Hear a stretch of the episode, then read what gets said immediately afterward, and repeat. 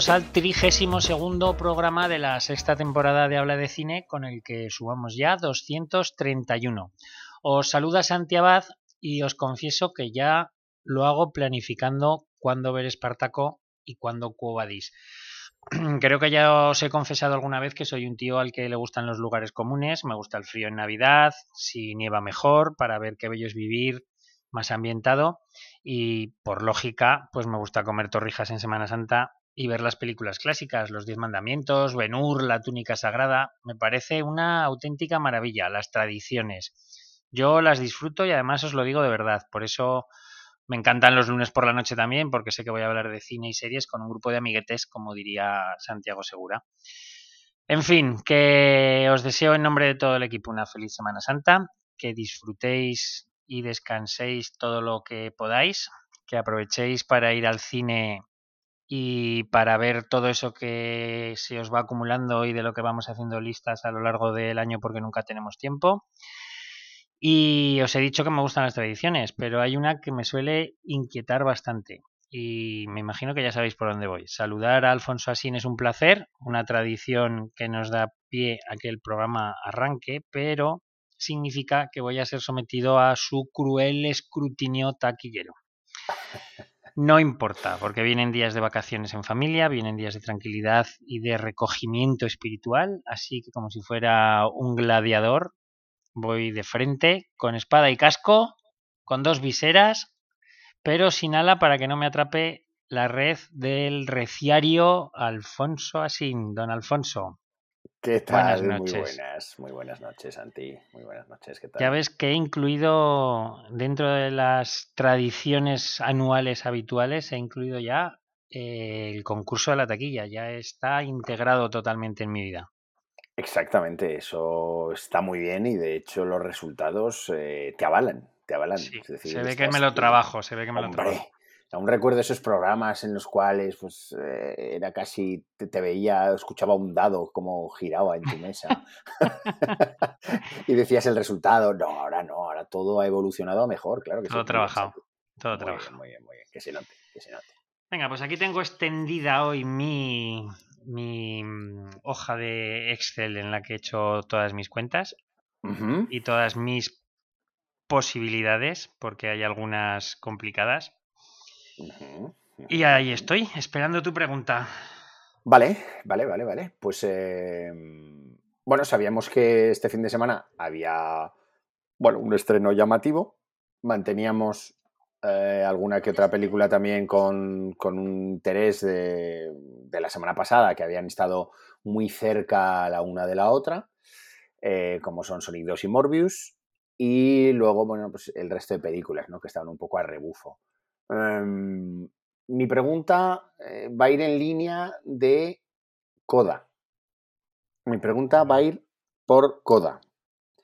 La semana pasada, ¿recuerdas en qué posición estaba? 1, 2, 3, 4, 5, 6, 7. Vale. La séptima. Entonces, mi pregunta va, o es la siguiente. Te voy a dar tres opciones, lo cual, bueno, siempre facilita un poco.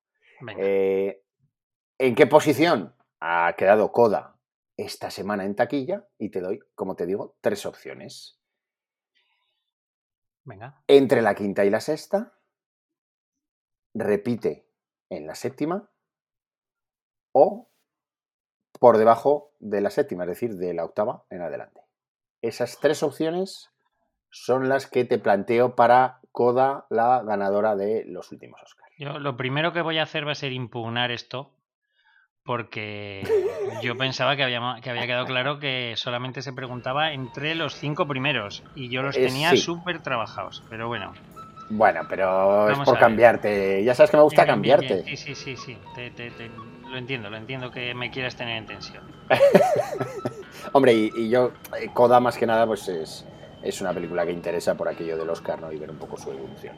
Bueno, yo creo que el, el empentón, ¿me has dicho quinta y sexta? Quinta, sexta, séptima o, por, o, por debajo de, pues, de la 1, 2, 3, 4, 5, 6, 7. Yo creo que entre las 6, o sea, quinta y sexta no. 1, 2, 3, 4, 5, 6. Y, yo creo que, que el, el, tirón lo tendría que haber tenido la semana pasada. Y no es. Yo voy a decir por debajo de la séptima. Muy bien, Santi, muy bien. Aciertas nuevamente. Coda, como parecía, y has deducido muy bien. El, aplausos. A sordas, que dice. Sí, sí. Sí, lo lógico era eso, ¿verdad? Pues eh, que el, resultado potente lo diera mm. efectivamente el fin de semana anterior, el anterior, y se quedó en el séptimo, mm. ¿no? Pero bueno, quería generar un poco la duda, ¿no? Por aquello de decir, bueno, a lo mejor la gente se esperó una semana y lo ha visto en la siguiente, pero vas a pillar, vas a pillar. No, no has, no has picado y la lógica, la, lógica se ha aplicado y Coda ha caído hasta el noveno puesto. ¿no? ¿Sabes cuál es la pregunta? ¿Sabes cuál es la cuál era la pregunta difícil? La que no tenía nada claro.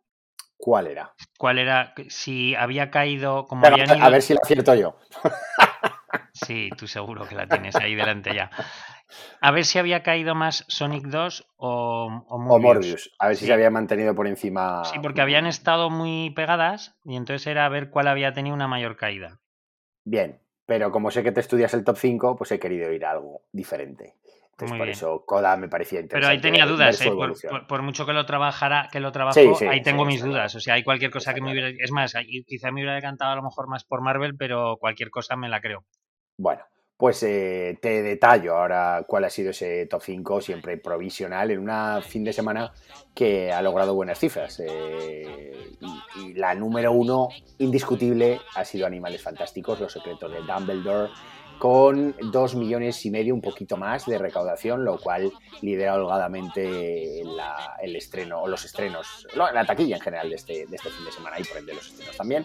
Eh, con una media por sala de casi 7.000 euros, lo cual pues, son datos muy positivos. Es cierto que está por debajo de la primera entrega, que obtuvo unos datos superior, pero en cualquier caso yo creo que, son buenos datos. Eh, ¿Qué más? Eh, segunda posición, tu duda, Sonic 2 se ha mantenido en segunda posición con 950.000 euros, con una caída del 50% en su segundo fin de semana. Eh, como comentario a, este, a esta película, decir que, por ejemplo, en Estados Unidos ha sido líder absoluto de taquilla eh, con 71 millones de dólares, lo cual, bueno, son datos extraordinarios eh, para esta película y ha sido, bueno, mm, Morbius, por ejemplo, en Estados Unidos ha sido superada de largo por Sonic 2. Tercera posición para Morbius ha logrado 665.000 euros, por lo que la diferencia todavía se amplía más, pasa de ser de 100.000, como era la semana pasada, a 300.000, así que se amplía el estrecho. Eh, la cuarta posición en este caso ha sido para los tipos malos, con 387.000, y quinta posición para Batman, con 196.000 euros. Así que esos son los datos que te cuento, te detallo sobre este top 5 en taquilla, más el dato que ha aportado de Coda que hemos escuchado como pasado del séptimo al noveno Muy bien, pues que supieras o que sepas, Alfonso, que me hubieras pillado posiblemente en el segundo y el tercero porque hubiera apostado yo quizá más por Marvel. No, no pensaba que iba a tener una caída tan, tan fuerte, aunque también estamos en... Ya los chicos han empezado ya las vacaciones también, ¿no? Para que este verano, o sea, para que este fin de semana hayan, hayan ido un poco más a lo mejor a ver Sonic 2. Eh, efectivamente los chicos ya están de vacaciones y, bueno, se prevé, de hecho, los estrenos esta semana llegan el miércoles eh, y se prevé muy buena recaudación porque normalmente Semana Santa suele ser de buenas recaudaciones. Así que... pues para la semana que viene por donde enfoca la semana que viene. Más trabajo y más dudas para la semana que viene. Sí, porque la semana que viene, pues bueno, llegan cositas, llegan cositas. que no te voy a desvelar. No, no, no, ya, ya investigaré y ya, y ya estudiaré, como buen mm. ratón de biblioteca que soy. Muy bien. Bueno, que mm, la gente que sepa que aquí en Habla de Cine nos andamos con chiquitas y efectivamente, tal y como anticipábamos la semana pasada, Alberto Garrido lo tenemos sancionado por el uso indebido de la expresión previsible. Eh, Luis Arrechea sigue mm, de, de retiro estético. A los dos les mandamos un abrazo virtual porque personal se lo damos, aunque sea por teléfono, dado que nos separan nos separa un mar Mediterráneo a Ricard Martí. ¿Qué tal, Ricard? Buenas noches. Hola, muy buenas noches, Santi. Ah, sí, efectivamente, nos separa el mar. Yo estoy en medio, ahí en medio del mar, ¿eh? como, como, aislado, nunca mejor dicho, ¿no? Sí, pero ahora, este, este quedo con David. Ahora quedo con David me callo y vamos en un momento a ah, bueno, sí, este, este lo hacía nadando, ¿no? Sí, sí, sí. Bueno, Ricard, pues nos trae muchas noticias tú este para esta semana. Tienes que, que no, tenemos te digo que morde también. Tenemos la reacción ya de vacaciones. Eh, ¿Ah, como suele pasar, me han dejado solo. Pero algo hay, algo hay. Tengo que decir que también estaba en el bar y, tu impugnación a la pregunta de, del juego de la taquilla ha quedado totalmente desestimada porque creemos que desde el bar se cree que Coda, al ser ganadora del Oscar, es una película relevante, tan relevante como para seguir su trayectoria en la muy bien, muy bien, Ricardo, muy bien, muy bien. hay que ganarse. O sea, también hay que decir que el que hace la pregunta es el que paga a los del bar. yo, voy a presentar un recurso formal. Ricardo acaba de ser nombrado presidente del bar desde o director del bar desde hoy mismo. Sabemos perfectamente cuál es la decisión que tenemos que tomar. Eso es. Bueno, vamos a, con las noticias y empezaremos pues con un anuncio de renovación de, una duodécima o decimosegunda ah, temporada.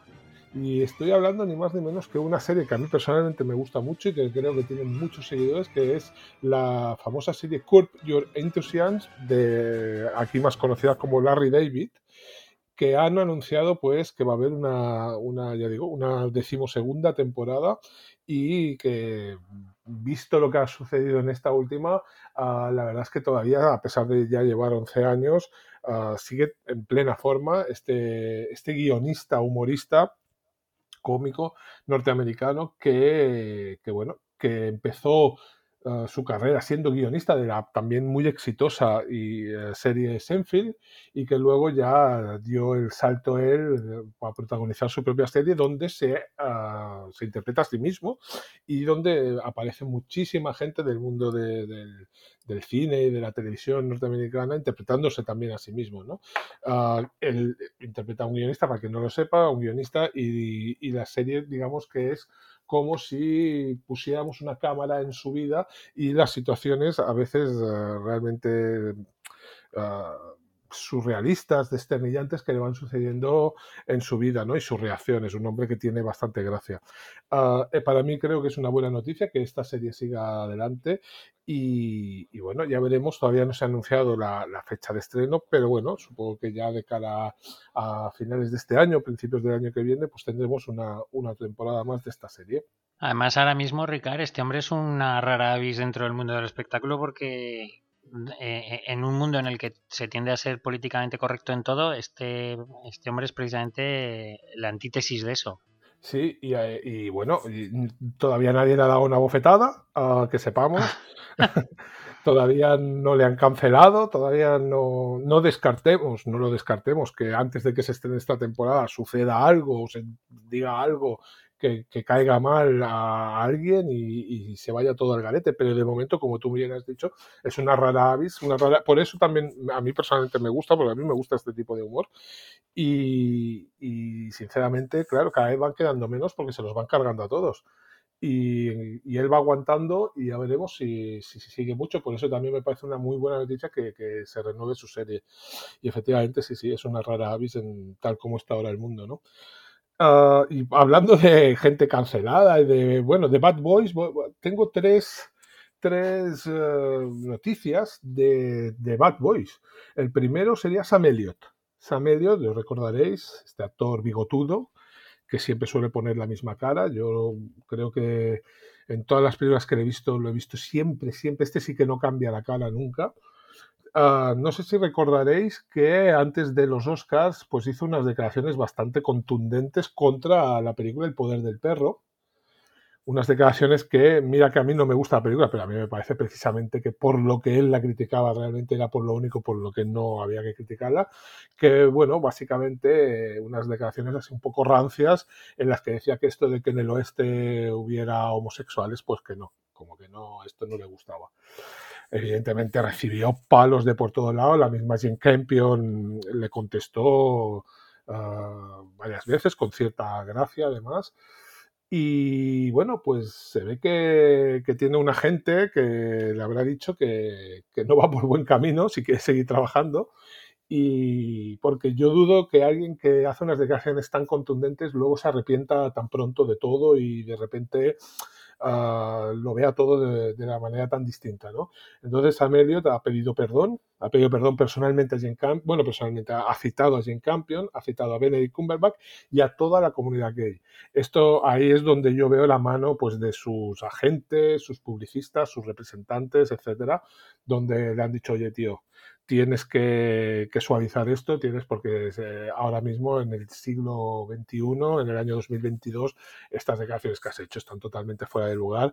Bueno, siempre lo han estado fuera de lugar, pero ah, hoy en día se, penalizan más, como hemos dicho antes. Y claro, este, este ni siquiera hacía humor, este lo decía en serio. Entonces, ah, bueno, ha tenido que pedir disculpas, supongo que... Mm, seguirá manteniendo los trabajos que hacía, que tampoco no es un hombre que, que se prodigue mucho, pero que bueno, que lo hemos visto recientemente, yo lo recuerdo en la de que estuvo nominado al Oscar, mejor actor secundario, todavía no sé por qué, en aquella película de, de Ha nacido una estrella de, Bradley Cooper y Lady Gaga. Uh, pero bueno, ha pedido perdón, sea como sea, se, creo que es un buen paso por su parte. El otro, el, perdón, ibas a decir. No, sí, iba a decir que es que esto, estos son los departamentos, como bien has dicho tú, de publicidad. Y iba a hacer un. No sé si escuchasteis el otro día a Nacho Vigalondo, que se posicionó con respecto a si había que quitarle el Oscar o no a Will Smith y decía que él, que él era. Bueno, yo creo que la inmensa mayoría de la gente dice que no, es que no hay que quitárselo, obviamente. Y, y Nacho Vigalondo, un poco con ese tono de ironía y de humor que caracteriza sus declaraciones, decía que él sí, que él se lo quitaría porque ahora mismo el Oscar no se le da al mejor actor, sino al mejor, al, departamento, al mejor departamento de publicidad que consigue que la gente le vote como mejor actor. Entonces decía, Will Smith este año no, es el, no ha sido el mejor actor, ni siquiera ha sido su mejor interpretación, pero el departamento de su departamento de comunicación y de publicidad ha hecho un trabajo excelente y ha conseguido convencer a todo el mundo para que lo declaren el mejor actor.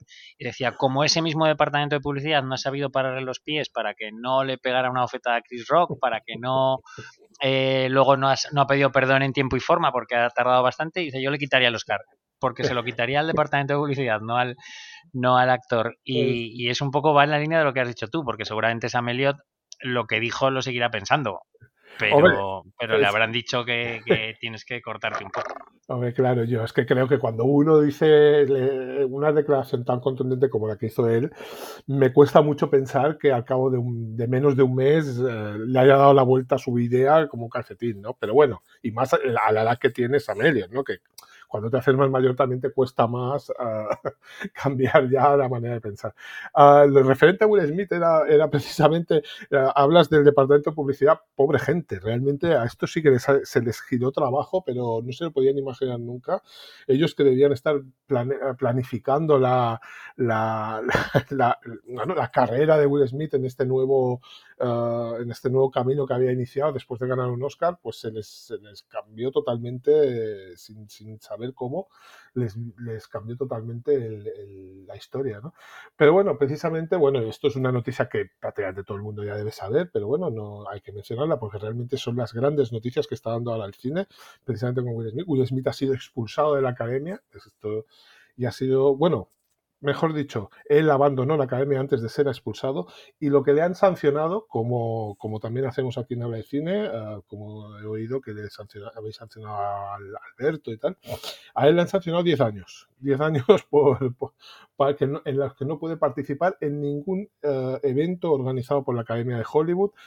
Hemos de decir que, que esto de los eventos casi casi es... Mm, como una especie de, es lo más vistoso, pero en el fondo es lo que menos, menos importancia tiene. Pertenecer a la academia realmente tiene otros beneficios a la hora de, de trabajar y es bastante importante para la gente de Estados Unidos estar en la academia de, Hollywood.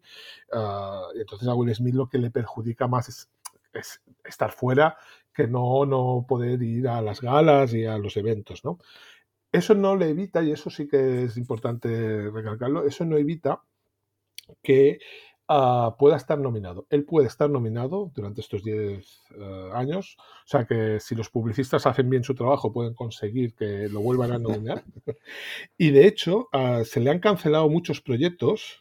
Netflix, creo que Apple TV también le ha cancelado incluso una cuarta parte de Bad Boys, pero Ah, todavía está ahí viviendo lo que con respiración asistida un proyecto con Antoine Foucault, porque es un proyecto muy encaminado precisamente a los Oscars. Se supone que, ya contaban con que ganaría el Oscar este año, entonces que cogería mucha fuerza y con Antoine Foucault eh, iban a hacer eh, una película que para dentro de dos, tres años pudiera también estar en los Oscars. Ese proyecto se ha quedado ahí como está, no está cancelado, pero tampoco está ahora en marcha, ¿no? Están viendo a ver cómo, lo sacan. Pero en el caso de que saliera adelante y que mm, se pudiera nominar a, Will Smith, no, esta sanción que le han, que le han puesto no le, no le eh, impediría que estuviera nominado, que, que, pudieran nominarlo al Oscar. Lo que pasa que, Lo que Ricard no podría entonces asistir a recibirlo. En principio no, en principio no. En principio estaría, digamos, Ah, vetado lo que es la suerte. ¿Y a su mujer? Hombre, supongo que la mujer sí, porque la mujer no ha hecho nada. Es que aquí, o Chris Rock o su hijo, o mandaría a su hijo, porque claro, al hijo lo tiene. ¿Os imagináis que lo recibe Chris Rock? Chris Rock, Chris Rock. Esa idea me parece buena. sería espectacular. ¿eh? Si te escuchara el departamento de publicidad de Will Smith, te contrataba ahora mismo, Alfonso. Claro, sí, ¿verdad? Claro, yo es que os digo una cosa. Yo ya no descarto nada de nada. O sea, yo, así como funciona todo esto, pues yo no descarto que haya un perdón, que, lo representen Chris Rock y Will Smith presentando un Oscar, por ejemplo, y tal. Yo no descarto nada. La, situación al final se ha encauzado hacia castigar un hecho realmente grave, ¿no? Pero estamos hablando de un momento dado, o sea, quiero decir, no es un, no es un acoso sexual, no es una cosa de estas que ya te, mata la carrera de por vida.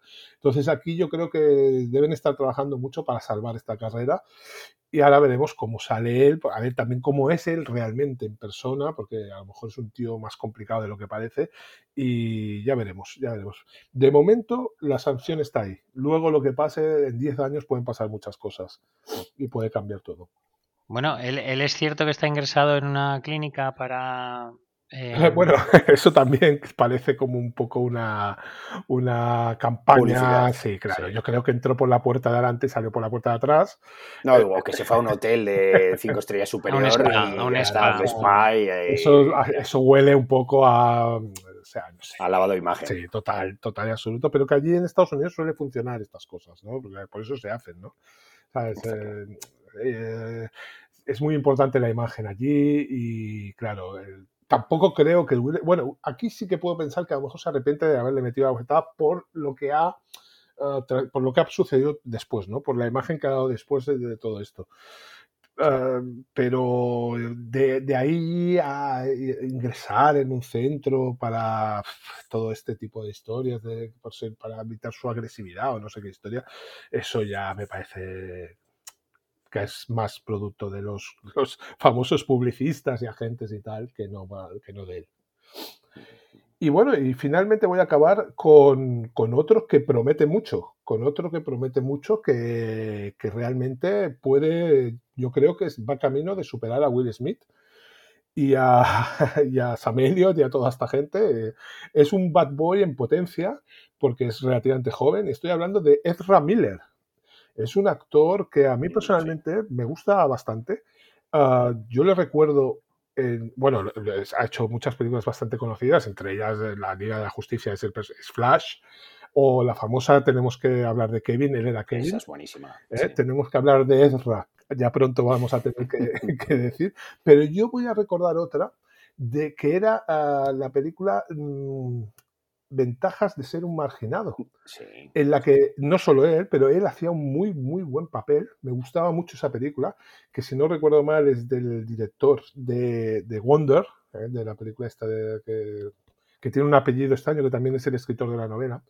Ah, y, bueno, y después muchas otras películas, ¿no? Realmente Ezra Miller es un, es un actor que podríamos considerar de los jóvenes más prometedores que hay, ¿no? Hombre, y, además Ricard está en, uno de los en el estreno más potente esta semana en Animales Fantásticos. Exacto, exacto. está ahí. exacto. Pues también ha chafado un poco la guitarra, también ha puesto un poquito en problemas a los, a los publicistas, porque esta misma semana, bueno, la semana pasada fue detenido eh, porque estaba en un karaoke y por lo visto pues no no le sentó bien algún comentario o, no sé muy bien qué sucedió con una chica y la, bueno, la tuvo con unas chicas que hasta las llegó a, acosar, insisto, no sexualmente, sino mm, verbalmente y agresivamente hasta en el hotel. Pero es que no es su primera, no es su primera salida de tono ha tenido agresiones a fans, ha tenido problemas de alcoholismo siendo muy joven, ha tenido algún tipo de adicciones. Es un tío que está generando muchos problemas, está cogiendo un poquito esa imagen de bad boy en una época que esta imagen está muy, muy mal vista. Nunca a lo mejor ha sido muy bien, muy bien vista, pero ha habido veces que no sé, cuando, lo, cuando este Johnny Depp o así eran más jóvenes, pues como que era más cool, ¿no? Como que molaban más. Pero ahora la época de los Pistons. Exacto, era como sí, exacto, los, los, Detroit Pistons y tal. Pero, pero ahora, ahora con el tema este que hablamos todo el tiempo de la cancelación de actores y tal, pues está, el tío está andando por, eh, por, el, por el alambre, ¿no? Está por el filo y está puntito a puntito de caer del lado de los, de los ya parias, ¿no? De, los, de los cancelados, ¿no? Y bueno, habrá que seguirle de cerca porque el tío promete, porque es el típico buen actor que nos ha salido así un poquito, un poquito polémico o bastante y que nunca sabemos mm, por dónde nos va a salir. Sinceramente, espero que sean cosas mm, que pueda reconducir, que no le afecten a su salud, porque a veces estos que, empiezan así, luego nos dan el, disgusto el día menos pensado con mm. noticias ya más... más, tiene, un perfil, tiene un perfil de esos. Pero vamos, que tiene ese perfil y deberían de reconducirlo, la verdad. O él, vamos. Y bueno, yo con esto creo que ya mm, podemos dar por terminado este, este, esta crónica de sucesos de, Hollywood más que de noticias de cine. Pero bueno. Alfonso, yo lo que saco en conclusión de esto es que nosotros hemos sido muy blandos con Alberto. Porque no, no solo no le hemos castigado con 10 años, sino que es que mañana, que aprovechamos para decir que se celebrará mañana la gala de entrega de los premios George, mañana está invitado a la gala y, pasado mañana en el especial, mm, en el quinto especial de Habla de Cine, que en el que hablaremos de Rocco y sus hermanos, también está invitado. Entonces, no sé si hemos sido un poco laxos en nuestro castigo con él. Yo te voy a decir una cosa. Yo, no, yo no hablaría muy fuerte, Santi, porque a lo mejor te llevas un bofetón en plena gala de los George. si presentas algún premio, igual, igual recibes torta, vete a saber. Eh, además, además vamos a ir con las parejas de forma que si, si no, no me voy a meter con la alopecia de Pili. para que no me digan nada. Por favor. Bueno. Oye, no tenemos morgue hoy, obviamente, porque está cerrada por, vacaciones, así que nos vamos a ir directamente. Me, libro de bajar al sótano, que ya sabes que también es un mal trago que pasó todas las, todas las semanas. pues la, semana que viene no te quiero contar cómo va a estar eso. Sí, estará lleno de, de ratas y, de todo. Y de, y de invitados haciendo fila para entrar. También. Bueno, pues nos vamos a ir directamente a la sala, ¿sí te parece? Claro, vamos allá.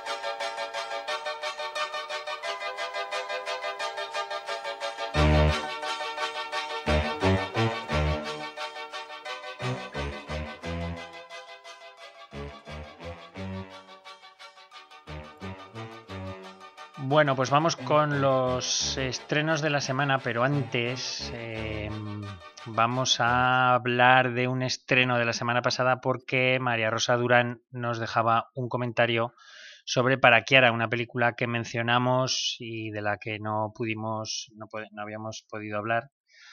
Eh, María Rosa Durán nos dice que le parece muy recomendable, que es la historia de una muchacha calabresa de 15 años y de su familia, interpretados todos por una familia también en la vida real, que lucha por saber qué se esconde tras la desaparición de su padre. El director cuece la historia con un sentido muy particular del tiempo, ya que se alarga en algunas escenas iniciales, sobre todo en la fiesta de cumpleaños de la hermana, mientras que hacia el final se marca una elipsis impresionante que el espectador debe rellenar de golpe, de manera que nada en la película es complaciente con el espectador, y eso le gustó. Bueno, ese es el comentario de María Rosa. Y ahora estoy viendo que tenemos un comentario nuevo que no había visto, pero como es de César sobre Aria Ferma y luego hablaremos de ella, pues lo guardamos para entonces. Em, también nos decía María Rosa Cuadradas que la cartelera le parecía poco apetecible ahora y que no había ido a ver, no había ido a las salas. Dice, y se lo agradecemos mucho, que la cartelera era poco apetecible, todo lo contrario que nuestro programa. O sea que eso la hace seguir subiendo puntos para nosotros a ver si en los estrenos de esta semana somos capaces de transmitirle el interés para ir a ver alguna de las películas que han llegado a salas. Alfonso, empezamos con Las cartas de amor no existen, una película francesa que tiene un arranque muy prometedor porque he visto que empieza con una noche de borrachera. Sí, sí, sí, sí, empieza con un, con un hombre eh, de mediana edad, pues eh, un poco de resacón y altas horas de la noche acudiendo al domicilio de su novia, de su pareja reciente con la que llevan un tiempo que parece que ha terminado esa relación.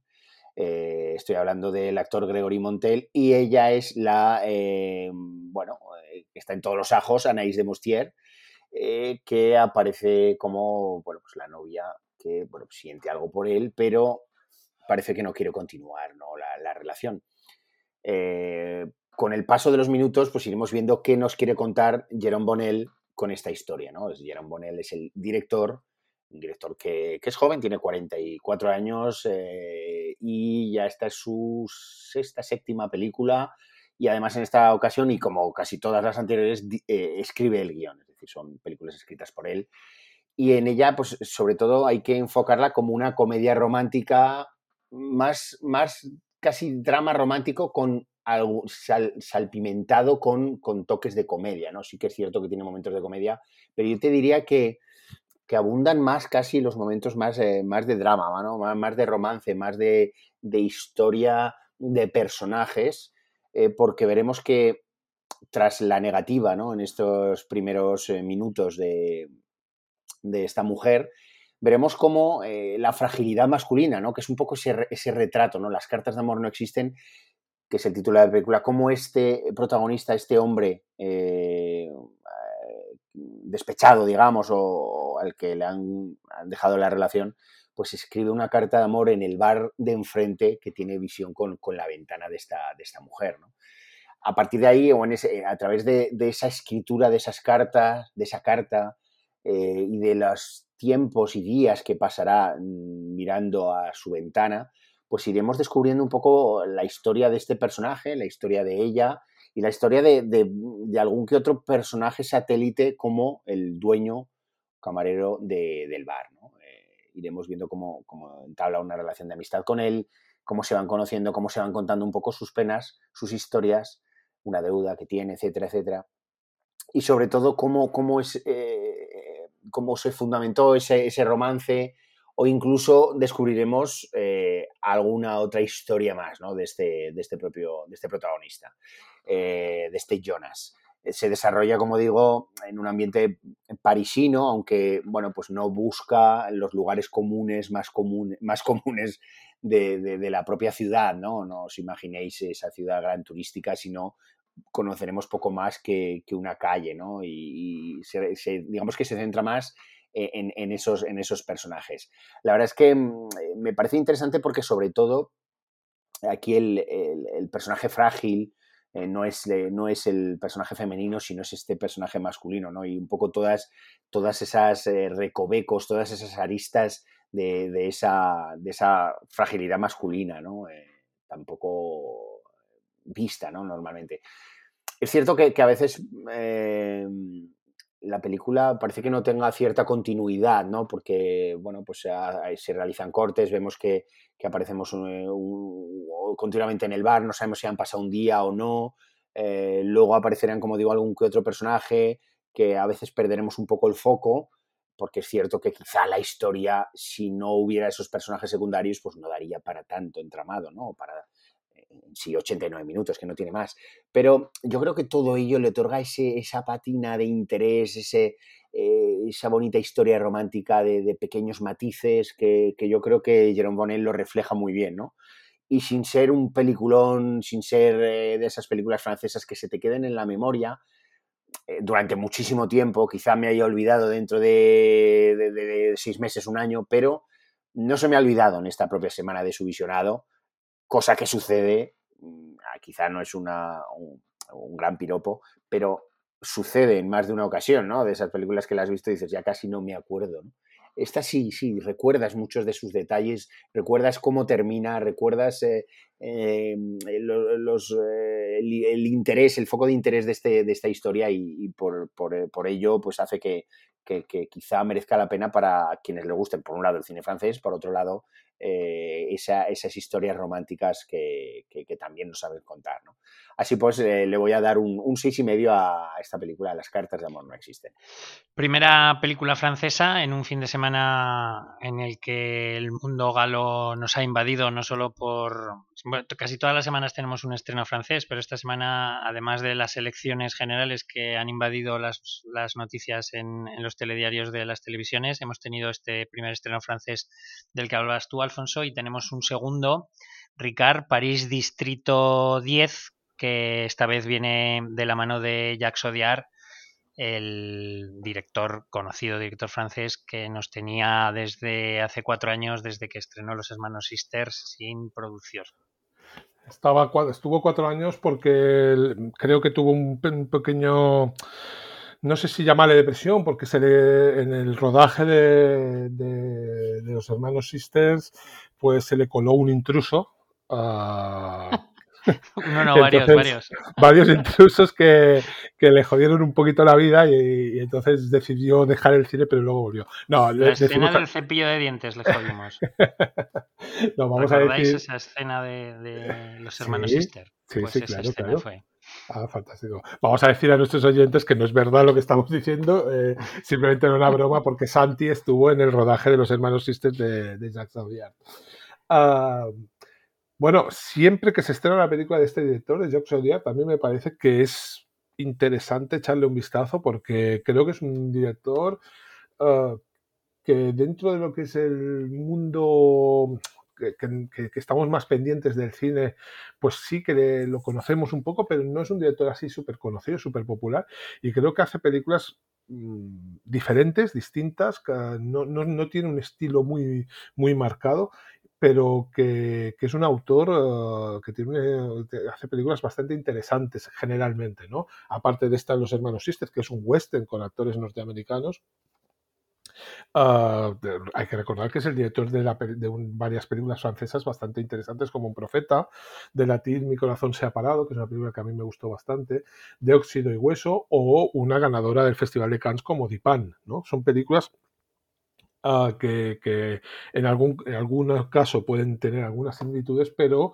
que ya, como he dicho antes, pues ah, no tiene, por ejemplo, nada que ver Dipan con los hermanos Sister y desde luego ninguna, o en principio tampoco tiene mucho que ver con este Les Olympiades, uh, París Distrito 13, que es la película que se estrena, bueno, que se estrenó la semana pasada y que ahora se puede ver en cartelera. Uh, para empezar hay que decir que esto de, está bastante bien traducido el título porque Les Olympiades es el título original, es eh, el barrio de París que es el Distrito 13 y que se llama así porque hay un, como un conglomerado de rascacielos que cada uno tiene el nombre de una ciudad olímpica. Es curioso. Ahora que, por ejemplo, París va a ser eh, la próxima ciudad olímpica dentro de dos años, si no hay ningún uh, virus o ninguna, ninguna tragedia, ni ningún nada que lo pueda impedir. Uh, va a ser París, la próxima ciudad olímpica en, el 24.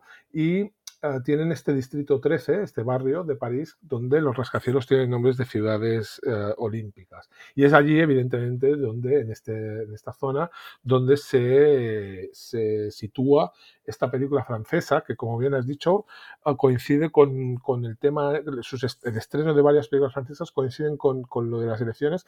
Yo quiero pensar que no es casual, yo quiero pensar que que cuando se prepara la, bueno, cuando se hace la planificación de estrenos, pues se tiene en cuenta de que se va a hablar bastante de Francia durante este fin de semana en las televisiones y que eso no, Ah, que te hablen de un sitio, de un lugar, pues ya te puede encaminar si tienes que tomar una decisión de ir a ver una película, pues a lo mejor te hace gracia, oye, pues mira, podríamos ir a ver esta película que está ambientada en Francia, ¿qué tal? Entonces, ah, yo creo que no es casual que haya varias películas francesas y luego tengo que decir que lo que ha estado comentando Alfonso de la anterior película, pues a veces mm, podría ser aplicable a, esta, a este París Distrito 13. Es una película en blanco y negro, en un blanco y negro bastante bonito, bastante bien trabajado, donde ah, vemos la historia de varios personajes, eh, concretamente mm, de tres personajes que se va a, bueno, entre, su historia se van entremezclando, se, están, se juntan y, y, que, y que, bueno, es sobre sus relaciones. Serían mm, unos personajes que estarían más o menos en lo que ahora sería la treintena aproximadamente, esta generación que ahora tienen esos 30 años, 30 y pico, incluso a lo mejor hay algún personaje un poquito más joven, pero que digamos que, tienen una manera de entender la vida y sobre todo las relaciones ah, un poco distinta a lo mejor a, lo que, a lo que tenemos nosotros. ¿no? Quizás son más abiertos, quizás son más sinceros, quizás son más honestos, pero a la hora de la verdad ah, siguen teniendo en el fondo los mismos problemas, las mismas dramas, las mismas tragedias que, que, el resto hemos tenido y que todas las generaciones que ha habido. ¿no? O sea, me gusta bastante la película porque, bueno, esta es la típica película de, de, de, más, más, de personajes que de trama, ¿no? O sea, uh, tú vas viendo, te van presentando estos personajes, los vas conociendo y vas viendo cosas que les va sucediendo, ¿no? Lo que nosotros vemos es un segmento de su vida y en el momento en que más o menos uh, nos cuentan, pues estos personajes tienen cierta relación entre ellos. Me gusta bastante, como he dicho, la película. Creo que está, está muy bien tratado el tema este de, de las relaciones entre ellos. Mm, cada uno pues entiende el amor o las relaciones incluso sexuales de una manera pues distinta. Y uh, hay que decir que en el guion hay uh, gente como, bueno, esto es, una, está adaptada una historia, tres historias gráficas del, del, escritor de, de cómics Adrián Tominé, un escritor norteamericano, son, eh, las historias son americanas, pero cada una está, está adaptada por uh, un guionista distinto una de ellas está adaptada por, por el, propio Diart, pero luego también está Celine Sciamma, que es la directora de películas como, como bueno, hace poco Petit Maman, o otra que tuvo bastante más éxito, que es la del retrato de la mujer en llamas, y de Lea Misius. Estas son las, las personas que han adaptado. Uh, no significa que sea una película de capítulos, ¿no? que cada, cada historia sea diferente. ¿no? Todo está como entremezclado. Puede recordar, para que nos hagamos una idea, salvando mucha distancia y tal, a esas, esas películas de Woody Allen de tipo Manhattan, tipo, tipo Annie Hall, ¿sabes? Películas de, donde los, era más de personajes, como he dicho antes, que de trama. Y sinceramente creo que, por ejemplo, creo que era María Rosa que decía que la cartelera no le motivaba mucho pues creo que esta es una propuesta que a lo mejor, no sé, no, quiero centralizar en ella, evidentemente, pero creo que sí que es una propuesta que puede gustar a bastantes espectadores, porque es una película uh, que, tiene, que tiene algo. Estas películas que, que, tú las ves y las ves con gusto, las sigues, no te aburren, mmm, te interesan, te interesan bastante y cuando terminas te dejan bastante satisfecho. Pues danos tu nota, Ricardo. Yo pondré un siete y medio. La película ganadora de la taquilla de esta semana ha sido, como nos contaba Alfonso, Animales Fantásticos, Los Secretos de Dumbledore. Vamos a escuchar la banda sonora que James Newton Howard ha compuesto para ella.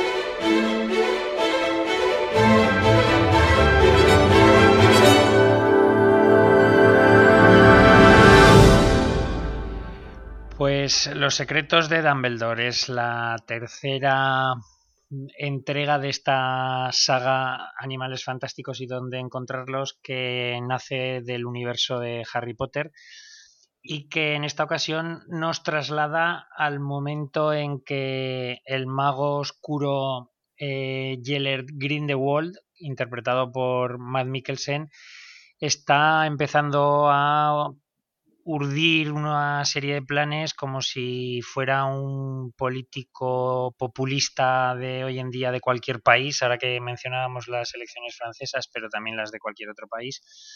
Y, digo que está urdiendo planes para convertirse en el representante de los magos. Están, el, el mundo de la magia está en pleno proceso electoral para ver quién es su líder y, aunque inicialmente hay dos candidatos, el personaje de Matt Mikkelsen eh, empieza a colarse de rondón con una serie de, artimañas para intentar entrar y conducir a los magos a una guerra contra los muggles. Albus Dumbledore, el que en la saga de Harry Potter será director de la escuela de Hogwarts y que aquí está interpretado por Jude Law, intenta mm, eh, ayudarse de el personaje principal de esta saga, de esta, de esta saga que, como digo, nace del universo Harry Potter. el, eh, Eddie Redmayne interpreta al magizoólogo, que es el nombre correcto que, de, su profesión, eh, Nevis Commander y, lo intenta, bueno, lo recluta, como digo, Ambus Dumbledore un poco para intentar montar un equipo de magos, brujas e incluso algún humano bonachón para impedir que Matt Mikkelsen, el personaje de Matt Mikkelsen, se salga con la suya. Em, a ver, la, eh, saga, eh, hay que reconocer que hasta ahora las dos primeras películas habían sido bastante decepcionantes, sobre todo porque el target fundamental que va dirigido es el del fan del universo de Harry Potter y, para ellos había sido una auténtica, una auténtica decepción. En esta tercera entrega intentan, se esfuerzan por recuperar eh, el beneplácito de este, de este fan, pero yo creo que el esfuerzo empleado no va a ser suficiente y no van a conseguir, no van a conseguir el objetivo. la película es larga. Los personajes no tienen el carisma que tenían todos y cada uno de los que protagonizaban las películas de Harry Potter y además la historia en concreto de esta tercera entrega no, no acaba de enganchar. Son personajes tristes, son personajes muy intimistas, tienen un puntito de, de discurso filosófico existencial que, que va ralentizando el ritmo narrativo además y que se aleja de la jovialidad que, caracterizaba a todos los chavales y no solo a los chavales, porque no es una jovialidad únicamente basada en la edad, sino también al comportamiento de, unos personajes pues como podían ser Hagrid o el propio Dumbledore en, en, las ocho películas de, de Harry Potter. Eh, hay que decir que la película la dirige David Yates, como las dos anteriores, y como las últimas de, de la las últimas de la saga de Harry Potter, creo que las cuatro últimas de, la saga. Em, se ve que mantiene una línea similar, pero la dirección es oscura, la película es muy oscura, su dirección también, a veces llega incluso a ser confusa. Eh, yo creo que abusa mucho de ralentizar el, movimiento, el, presentarnos secuencias a cámara lenta para que se vea claramente cuáles son los juegos o los trucos que están haciendo los que, los que pelean. Y, tenemos un duelo final también que, bueno, que deja bastante que desear, que nada tiene que ver con aquellos que, que protagonizaban eh, Harry Potter y, Voldemort en sus, en sus orígenes, ¿no? Bueno, yo en, en, general otra decepción más para una saga que a pesar de que tiene detrás el talento de, la autora J.K. Rowling, no está llegando ni a la suela del zapato y por supuesto no está consiguiendo el objetivo ni de recaudación ni de captación Em, de la atención suficiente como para tener un respaldo, a pesar de que, bueno, hemos visto que en taquilla ha arrasado esta semana con unas cantidades que ahora no recuerdo exactamente lo que ha dicho Alfonso, pero, pero que, duplicaban, creo que duplicaban por lo menos a los a las em, segunda y tercera de, taquilla. Pero vamos, yo en, teoría, o perdón, en principio no la paso de un 5, un 5 ramplón. Mm, sobre todo por lo que digo, porque se me, se me hace larga y en ocasiones confusa. Eh, así que un 5, y recalco lo del 5 porque César y Alfonso han estado vacilando en los comentarios de iVox porque la semana pasada cuando hice mi comentario sobre canallas no dije la nota. Yo creo que mi cerebro sí que la dijo, pero no la llegué a verbalizar y por eso César y tú, Alfonso, no habéis podido escuchar que yo le di un 7 a canallas. Pero os aseguro que mi cerebro lo dijo cuando lo dijo, lo dijo. en el momento en el que terminé de hablar de canallas lo dije. Claro. No, no, que sí, que sí. Que, bueno, lo recalco ahora porque veo que nos quedó claro. un 7 para canallas, un 5 para los animales fantásticos, los secretos de Dumbledore. Y nos vamos ahora, Alfonso, a un drama carcelario que nos llega desde Italia y que se titula Aria Ferma. Así es, Aria Ferma. Es eh, la nueva película de Leonardo Di Costanzo, eh, que eh, no es un director realmente conocido aquí, al menos en España. bueno, no en vano no tiene una larga cinematografía, ¿no? Porque empezó, debutó en el 2013 con un documental que es cierto que ganó el David Donatello a Mejor Documental, pero luego únicamente un par de películas más para hasta llegar a, a Estaría Ferma, es cierto también que en el 2012 su película eh, El Intervalo pues logró el David Donatello también a, mejor eh, director Nobel. Y es que hay que decir que Leonardo Di Costanzo no es un chavalín, ni mucho menos. Estamos hablando de un, director veterano, ya eh, va camino de los 65 años. Y es que es un veterano director de fotografía que empezó en los años 80, ¿no? Tiene una larga carrera a sus espaldas y a principios de los 2000 pues debutó en la dirección con, como digo, en el 2003 con ese documental A Escuola. Ahora nos llega este área ferma que como no puede ser de otra forma, uno de los elementos clave es la fotografía, ¿no? Como buen director de fotografía, pues lo implementa adecuadamente en, en, sus, en sus trabajos como director. Y es que hay que decir que no es un trabajo directamente de Leonardo Di Costanzo, sino que es Luca Bizzaghi, Bigazzi, perdón, quien, quien, se ocupa de esa labor. Eh, entrando en la película, que es a lo que a nuestros oyentes les interesaría, Ferma nos cuenta cómo eh, una antigua prisión eh, ubicada en las montañas y de difícil acceso, pues nos comenta cómo una prisión, por cierto, que habla, que se denomina como la eh, prisión de Mortana, que es una prisión ficticia, eh, pero que pero y que la real era la de San Sebastiano en Sassari, una cárcel realmente abandonada y en la que estuvieron un mes y medio grabando, ¿no? y que le sirvió perfectamente para crear esta prisión ficticia de, Mortana en la que se desarrolla esta área ferma. Como digo, nos, nos explica cómo esta prisión se va a cerrar, cómo trasladan a todos sus prisioneros a excepción por un imprevisto final de 12 eh, presos. Bueno, eh, comienza la película como se van de, caza a los eh, funcionarios de prisiones que están ahí pues viviendo un poco la última noche porque, bueno, pues se van a ir, ¿no? De allí, van a abandonar ese paraje tan inhóspito cuando reciben por sorpresa, como digo, la noticia de la directora de la, de la, prisión de que no, de que no va a ser así y de que 12 presos finalmente no pueden ser trasladados por un error, un problema en la prisión de destino y que tienen que quedarse por unos días indeterminados eh, recluidos en esta prisión. ¿De acuerdo? Así que, ¿qué va a pasar? Bueno, pues que se tiene que quedar una serie de funcionarios eh, para mantener a estos 12 presos durante un, como de un tiempo que no se sabe.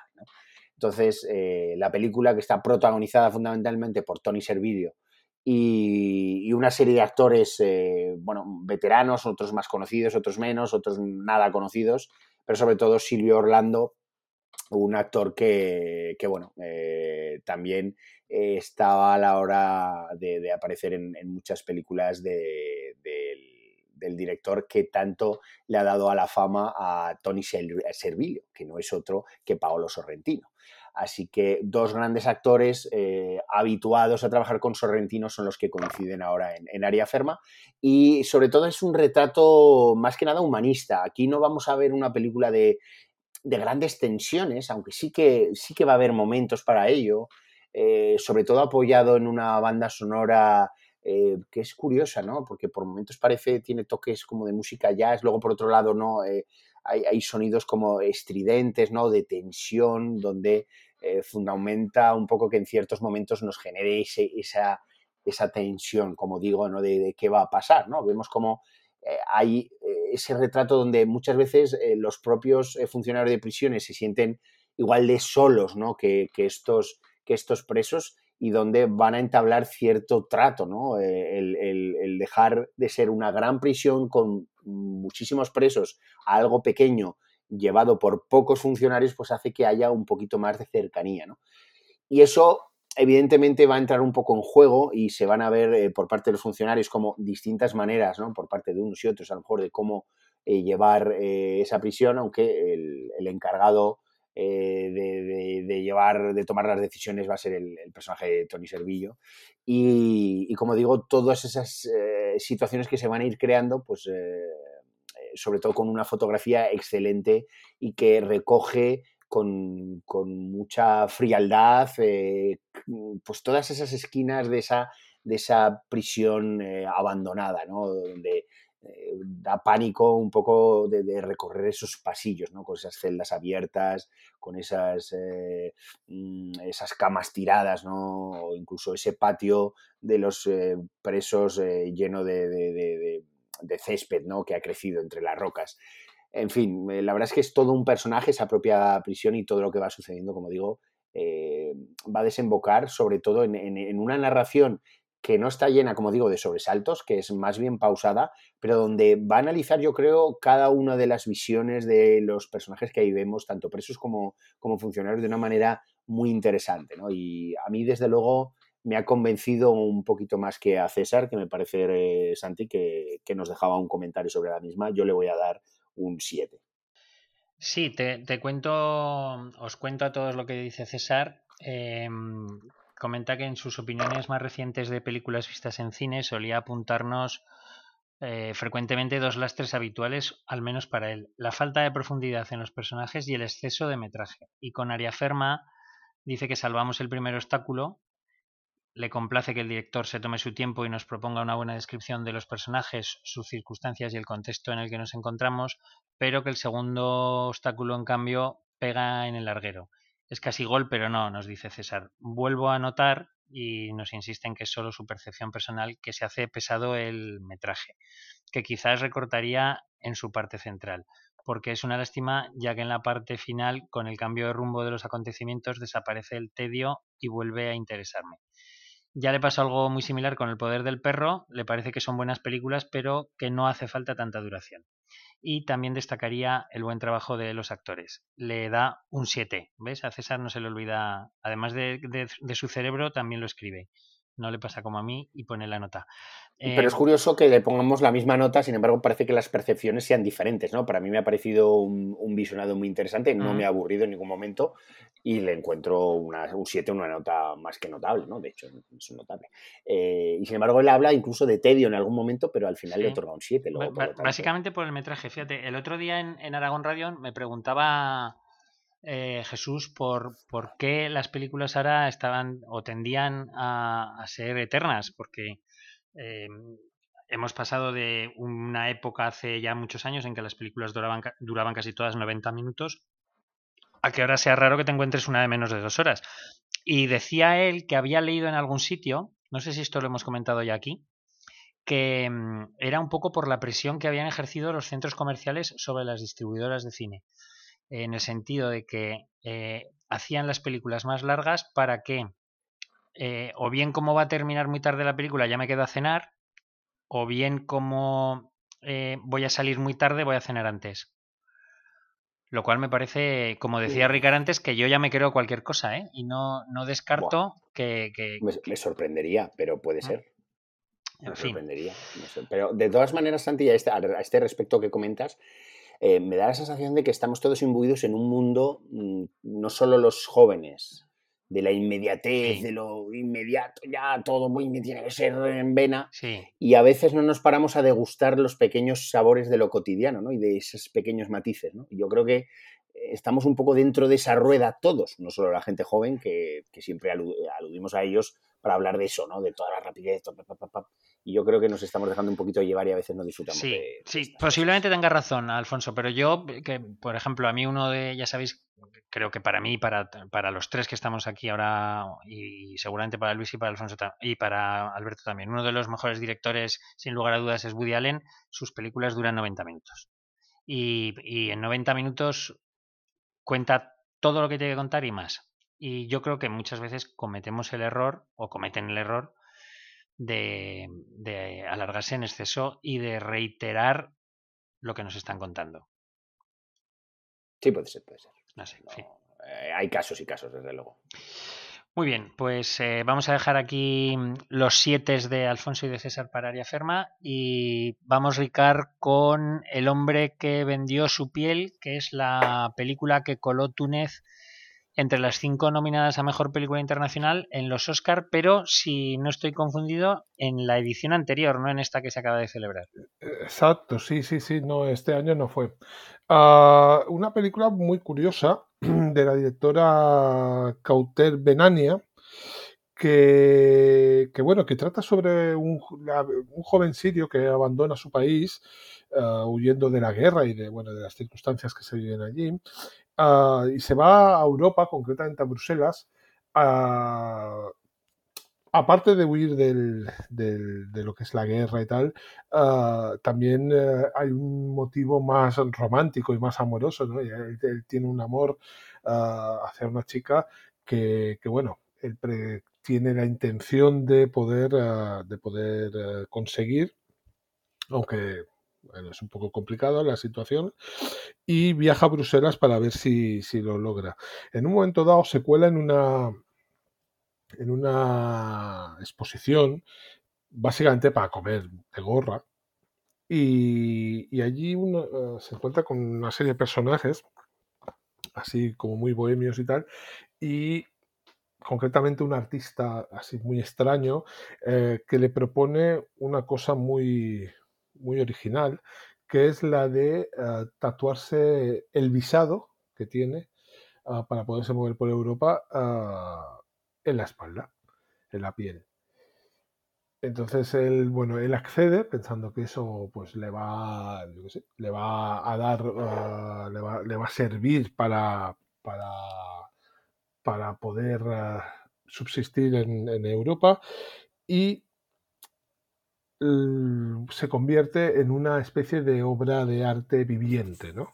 Con todo lo que ello conlleva, con todas las situaciones y circunstancias que todo eso conlleva. La, la, la, idea es eh, realmente curiosa, es original y creo que la película ah, pues funciona a medias, porque desde mi punto de vista, porque es, la película eh, parte de una, insisto, una, una, idea que está bien, tiene más idea que desarrollo, es una película que tiene más idea que desarrollo.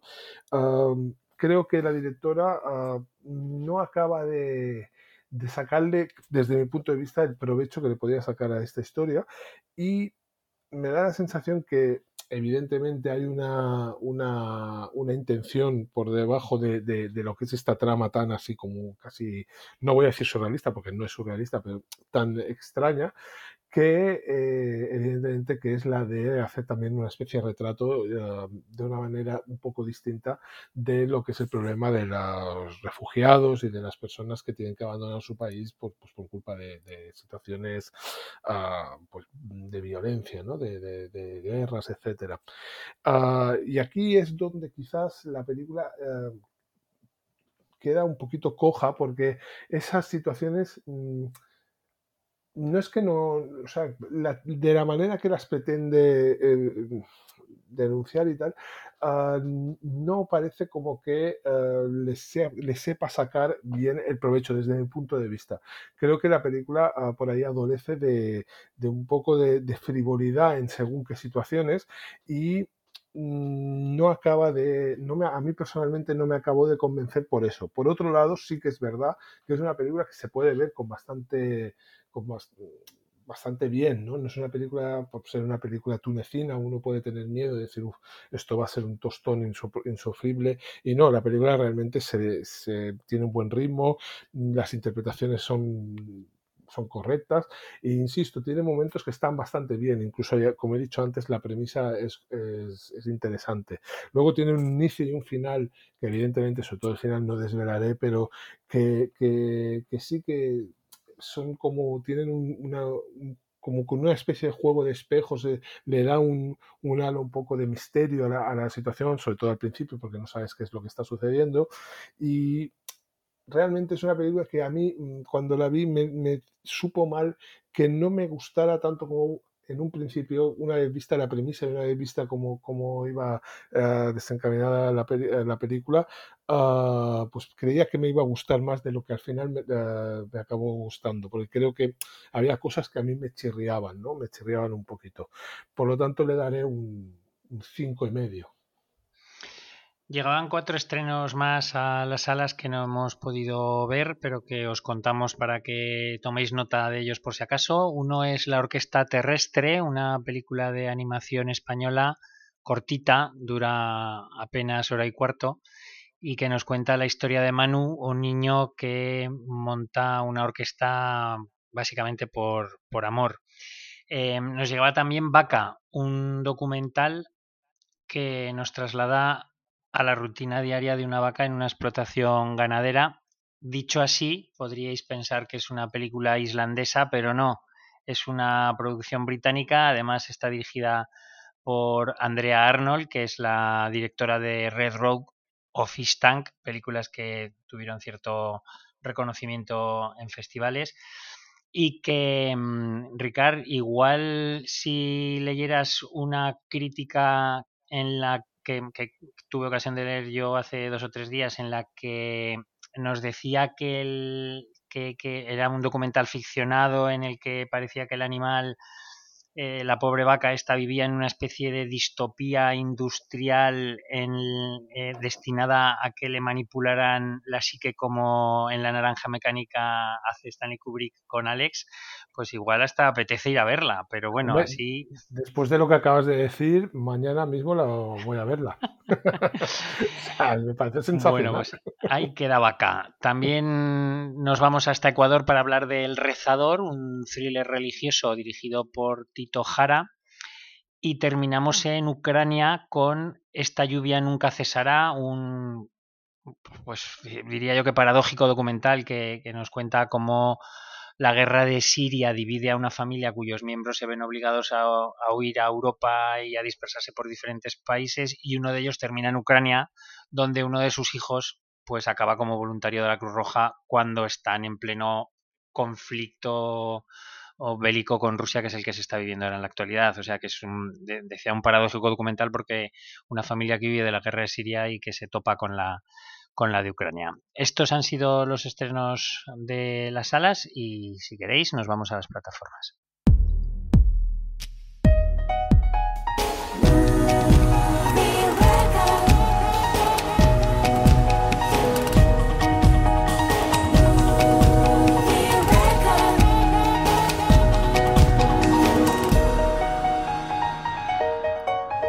Ya estamos en casa, ya nos hemos puesto la mantita por encima de las piernas para ver lo que se estrena en plataformas y vamos a empezar con Amazon Prime. Eh, para hablar de una cita con el pasado, vamos a escuchar primero el tema que Amanda Berman eh, interpreta durante los títulos de crédito y que es una versión un poco chill out del famoso tema de los Cure Love Song.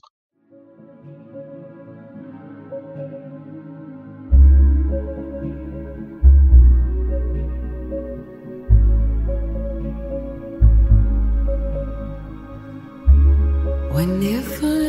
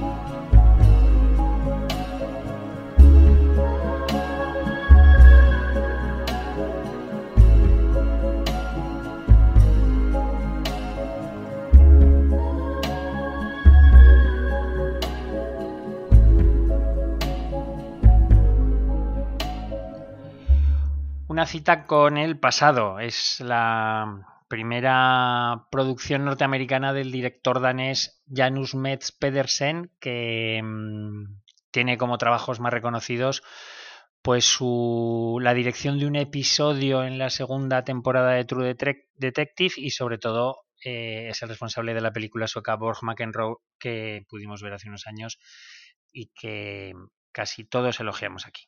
Eh, esta cita con el pasado que podemos ver en Amazon Prime eh, arranca con el recuerdo de lo que sucedió durante el secuestro de un avión que iba con destino a Viena. Eh, ocho años después, una vez que ya vemos lo que ha pasado con ese secuestro, con ese atentado terrorista, pues ocho años después, la CIA decide enviar a un agente eh, que está interpretado por Chris Pine, eh, ya, sabéis, el capitán Kirk de la nueva saga de Star Trek. Y mm, como digo, lo envía a la CIA para que investigue a todos los que estaban relacionados con ese caso, a todos los que estuvieron un poco haciendo un seguimiento de lo que pasaba en el avión, porque se sabe, se descubre que hubo un topo que provocó que aquella operación de rescate pues eh, acabara, acabara como fatal, ¿no? como un desastre. Em, aunque salen Jonathan Price y Lawrence Olivier y Lawrence Fishburne como, secundarios, la investigación se centra en el personaje de Tandy Newton, a la que conocemos por su papel en la serie de televisión Westworld y que también aparecía en Crash o en Misión Imposible 2. Em, digo que se, que se centra la investigación en ella porque fue compañera y amante del agente que eh, interpreta a Chris Pine y que es el que dirige un poco esta investigación de lo que allí sucedió. La película básicamente son todos los flashbacks que durante una cena entre ambos personajes nos van descubriendo poco a poco lo que realmente sucedió y, tirando del hilo pues vamos a ir descubriendo sorpresas que, bueno que se están que, se van a ir cociendo conforme avanza el metraje em, yo creo que, es una película que no tiene más pretensiones que la de entretener. Y por eso ni tiene una historia con un guion deslumbrante, ni sus interpretaciones se nos van a quedar grabadas a fuego mm, para siempre, ¿no? Pero mm, bueno, el, objetivo de entretener se le pierde un poco, quizá por ese reiterado empleo de los flashbacks a los que os hacía eh, referencia antes porque gran parte de la tensión que se busca con esa eh, historia que, como digo, intenta hacerte pasar un buen rato y mantenerte en tensión, pues eh, se va perdiendo con ese continuo ir y venir en el tiempo hacia adelante y hacia atrás y con un ritmo un poquito pausado. Em, yo creo que podía haber sido una película bastante más entretenida. Mm, de estas que seguramente, como decía antes Alfonso hablando del estreno francés, se te olviden bastante antes que a él la película francesa, pero que te podía haber entretenido y podías haber pasado un rato de tensión con acción y con, y con una trama con cierta intriga y que se queda eh, en agua de borrajas mm, fundamentalmente por yo creo que por esa mm, reiterada reiterados viajes en el tiempo hacia adelante y hacia atrás en una, en una mesa de dos. Em, la voy a dejar en un 5 también ramplón. O sea, ya voy a dos aprobados así muy justitos. Eh, Ricard, nos vamos a hablar de Luz Natural, una película húngara que ganó el Oso de Plata a la mejor dirección en el último Festival de Berlín, un festival que os recuerdo ese año dio su máximo galardón a la infumable y pretenciosa producción rumana de la que hablamos aquí, Un polvo desafortunado o polvo loco. Bueno, pues eh, los miembros del jurado de aquel festival, pues eran unos señores que, bueno, que tenían un gusto especial porque... Se cubrieron de gloria. se cubrieron de gloria. A ver, eh, esta, luz natural es una película que yo la definiría, lo, que me vino a la cabeza fue un eh, ejercicio estilístico más que una un ejercicio narrativo. Quiero decir, es una película muy de fotografía y muy de sonido, básicamente. Eh, hay que, eh, bueno, al principio hay unos breves créditos que te sitúan y gracias a ello sabes más o menos dónde estás porque es de estas películas que, que parece que, cuando la, empiezas a ver, empiezas la película, parece que ya ha empezado la película, ¿no? O sea, de repente ya te encuentras en medio de una situación, una situación que no es ni más ni menos que la Segunda Guerra Mundial en una zona mm, ya soviética, pues unos soldados húngaros eh, ayudan al ejército alemán a luchar contra los partisanos, ¿no? Y digamos que los protagonistas de esta película serían estos soldados húngaros, que pues como podéis comprender, van por eh, la zona, pues eh, bueno, pues ya os podéis imaginar en, época de guerra, pues todas las cosas que suceden, ¿no? Es una película, evidentemente, donde la suciedad, el barro, está muy presente y que mm, da la sensación que, el director, el señor Denis Nagy, pues eh, tiene ese, ese, esas aspiración de, artista, que bueno, que realmente el hombre lo es, porque es director de cine, ¿no? pero que quiere mm, dejar en sus películas pues una huella artística y también es muy importante la, mano del director de fotografía, el señor Tamás uh, Dobor.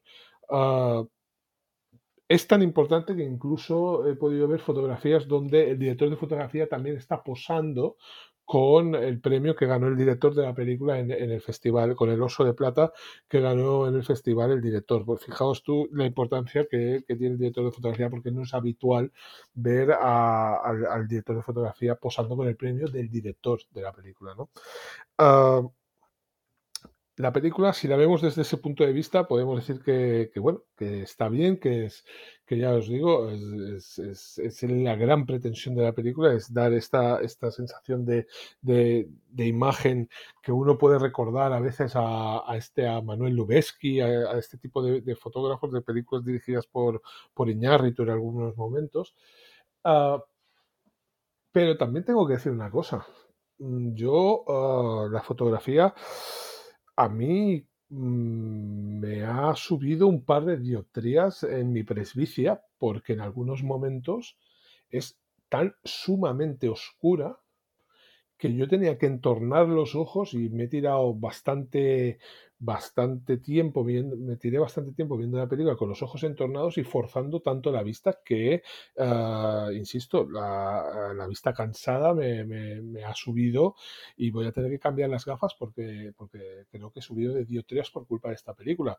Porque realmente más de, no voy a decir más de media película, pero de, entre un cuarto de película y media es de un muy, muy sumamente oscura y me extraña para ser una película tan bien fotografiada el resto que, bueno que se, haya, se haya tirado por ahí porque realmente se hace hasta incómodo ¿no? de, ver dicho todo esto en estos aspectos así visuales y de sonido, que no, le, he hecho no le he hecho tanto hincapié al sonido, pero que también es bastante, bastante bueno, la película en sí es un señor tostón de, mucho cuidado. ¿eh? O sea, mm, lenta, lenta, prácticamente se recrea en la cara de uno de los soldados y le da y, venga y recreándose en esa imagen fija, en ese, en ese, momento que no pasa nada, lo que decíais antes de las películas que duran dos horas. A mí si una película dura tres horas o cuatro y realmente van sucediendo cosas y, es, y yo me, siento bien viéndola, a mí me da igual lo que dure la película. Nunca he entendido de verdad y le sucede a muchos críticos importantes y profesionales de cine que mm, ponen en valor que una película dure poco. Y, por su contra, mm, siempre si una película dura más de dos horas ya, mm, ya, ya sacan las garras. Nunca lo he entendido, porque si a ti te gusta el cine y el cine es, es es eh, bueno durante esas dos, tres o cuatro horas, da igual, pues tú tienes que estar disfrutando ahí. El problema, el problema, y realmente es el problema, es, que hay películas que es que, mm, en serio, no, mm, no, sé en qué, por qué nos tienen que enfocar algo fijamente durante 30 o 40 segundos que se hacen eternos. Y eso sucede mucho en esta película. Y también sucede eh, que no hay elipsis. O sea, ya los que escriben los guiones no saben utilizar las elipsis. Lo que tú siempre dices de que, de que si, si alguien eh, hace, prepara el desayuno, pues no quieres ver todo el proceso. Si es importante para la historia o si está sucediendo algo, sí. Pero, pero si no, o sea, no tenemos la necesidad de, de ver todas las cosas tal como suceden. Yo no entiendo esta manera de hacer cine que es muy propia del cine de, del centro Europa e incluso de Europa del Este, ¿no? Le tienen una tendencia muy grande a eso. Y realmente... ¿Tú, mm, comparas, Ricardo, eso, ver un desayuno en tiempo real o ver cómo lo rodaría Tarantino o cómo lo rodaría Guy Ritchie, que, que esto alguna vez lo escenifica muy bien Luis Arrecha cuando dice que vamos a tomarnos, vamos a, tomar un almuerzo y sale, chas, un, flash de la, de la, del tirador de la jarra, la cerveza que cae un segundo, los huevos a la sartén, pum, y ya están comiéndoselos. En, en plus, plus, plus, plus, ya te ha presentado todo el desayuno. Claro, pues es que, es que, vale, pero bueno, pero eso digamos que también podríamos decir que es un estilo, que, que tampoco es necesario hacer eso. Quiero decir que puede haber, eh, puedes o sea, tú puedes hacer, eh, tú no eres muy fan del hilo invisible, pero en el hilo invisible había desayunos y, se veían todos los desayunos, pero es que en todos los desayunos sucedía, ya sé que a ti no te lo parecía, pero sí, sucedían cosas y se decían cosas y hablaban y pasaban cosas. Pero es que hay momentos en las películas que es que no está pasando absolutamente nada, que dices, es que están alargando la película porque sí, porque tienen que alargarla. Y en este caso sucede, sucede esto. Ah, insisto, una película que mm, gana el festival, eh, digo, el premio al mejor director en, Berlín, parece que tiene que ser una, cosa extraordinaria y a mí mm, me dejó más frío que otra cosa. No mm, me aburrió en gran parte y es una película que no es larga, además es que no es larga, dura una hora y media. Supongo que si se hicieran esas elipsis de Guy, de Guy Ritchie sería un cortometraje de 15 minutos y y realmente ah, lo que sería el punto fuerte, que es la fotografía, a mí hubo un momento que, como te he dicho antes, pues me, llegó a, cansar la vista y entonces no puedo más que, que no, que, no, ni siquiera probarla. No, no me gustó esta película. Un 4 le voy a poner.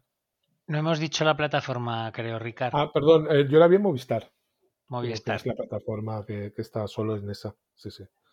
Muy bien, pues eh, floja experiencia en plataformas para esta semana, así que nos vamos a ir corriendo al clásico que ahí seguro que nos encontramos con algo de calidad.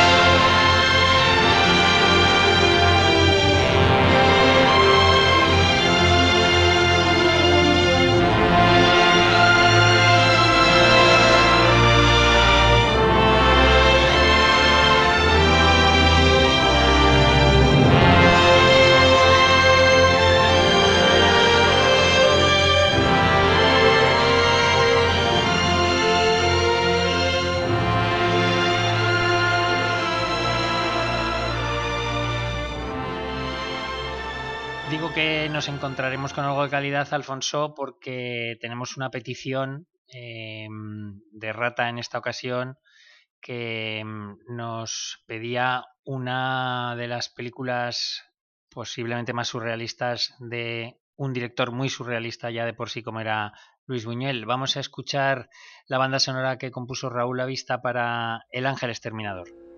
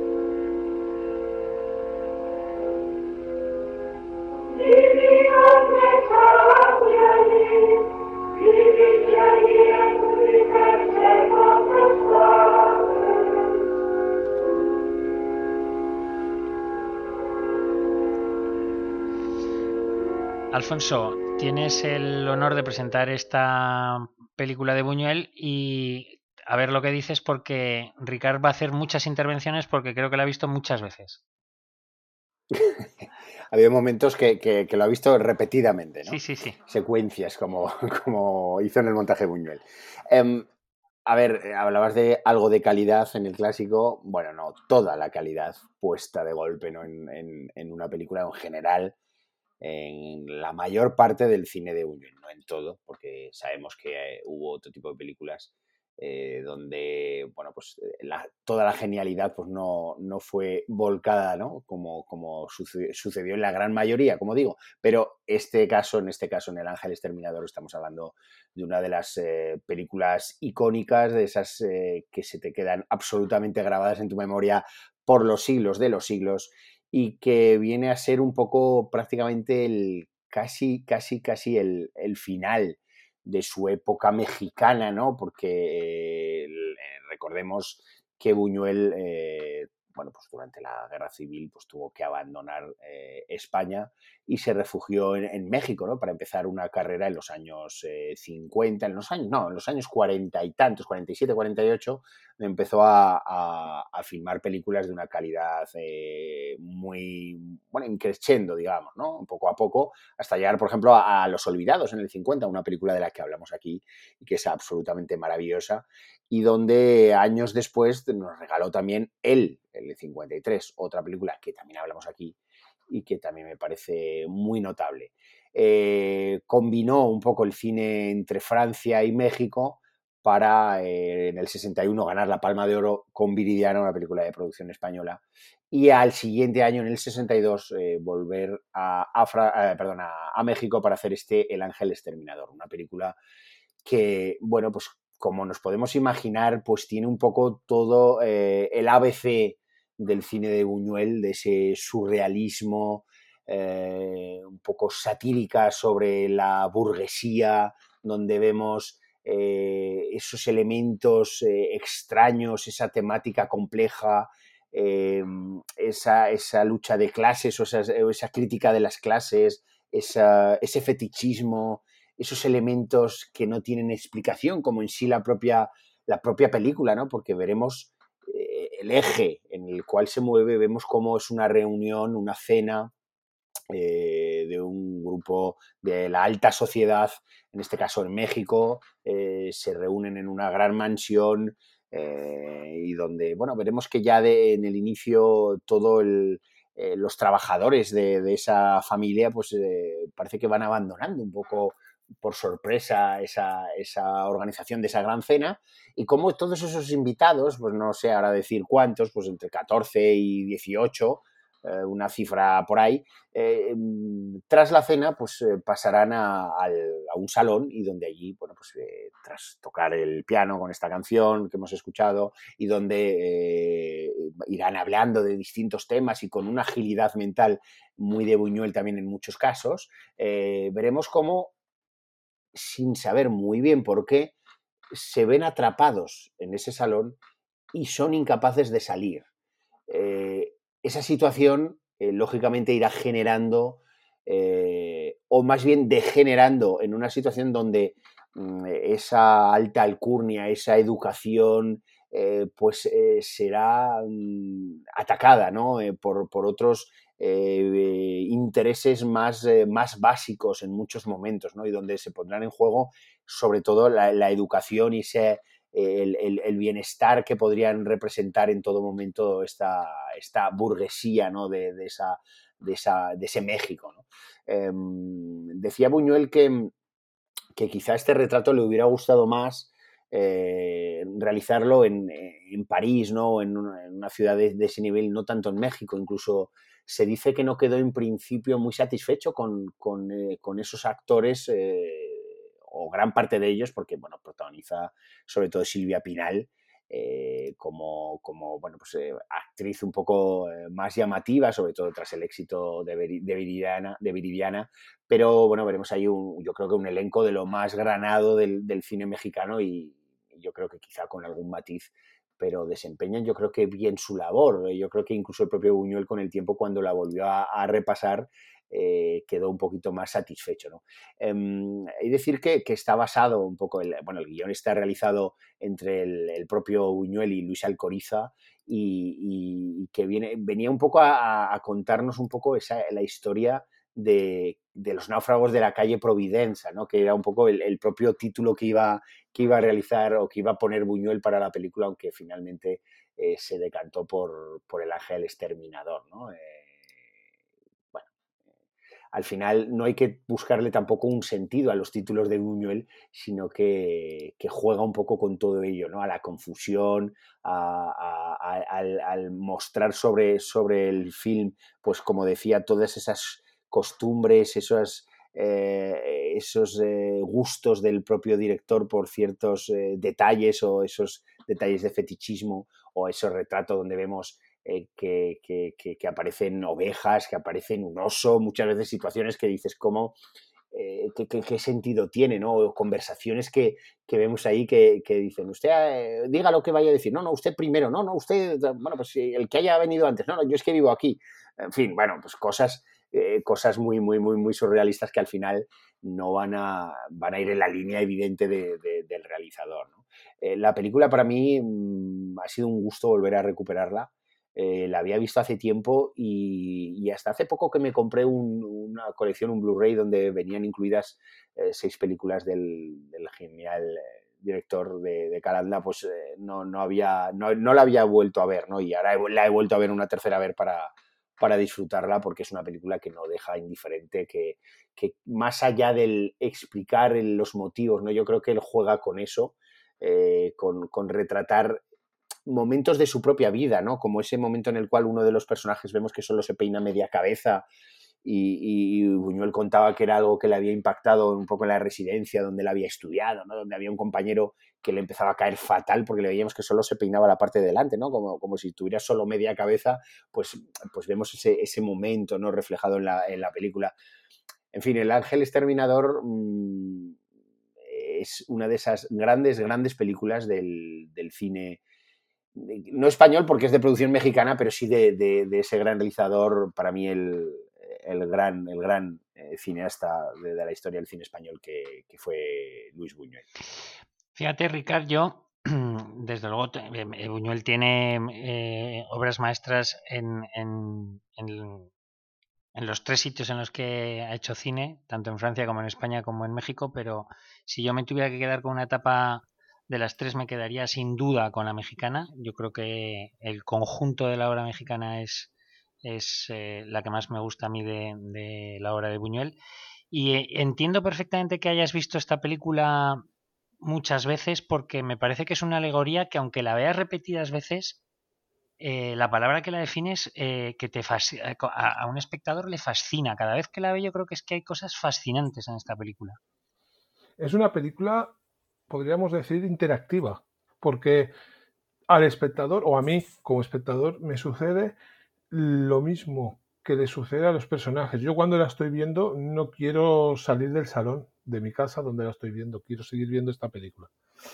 Ah, yo de las de las ah, de, la, toda la filmografía de uno de, los grandes directores de la historia del cine mundial mm, me quedaría si me tuviera que quedar con dos películas una sería la que, una de las que ha citado Alfonso antes, Él. Me encanta ese retrato avanzadísimo a su época. Es un retrato de un maltratador, de un psicópata, de, un, de una persona enfermísima. ah, y me quedaría con El Ángel Exterminador, curiosamente las dos de la época mexicana, ¿no? Eh, teniendo películas que me gustan mucho en, cualquiera de sus, de sus épocas.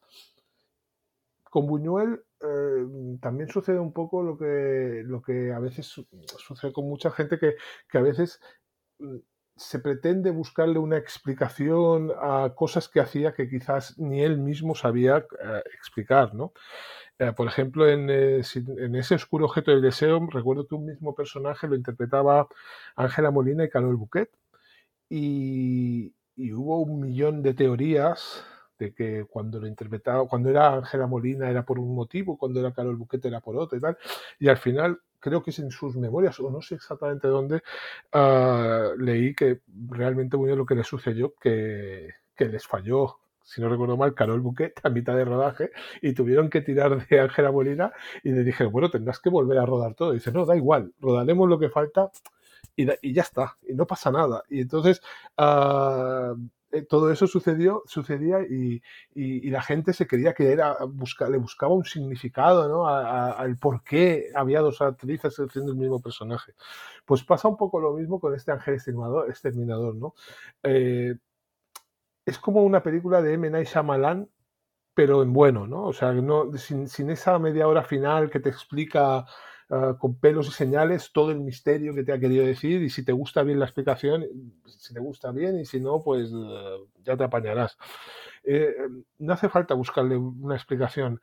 Eh, hoy en, el cine más comercial es imposible hacer esto, ¿no? Porque se exige, ¿no? Que, que, te expliquen las cosas, los grandes misterios, ¿no?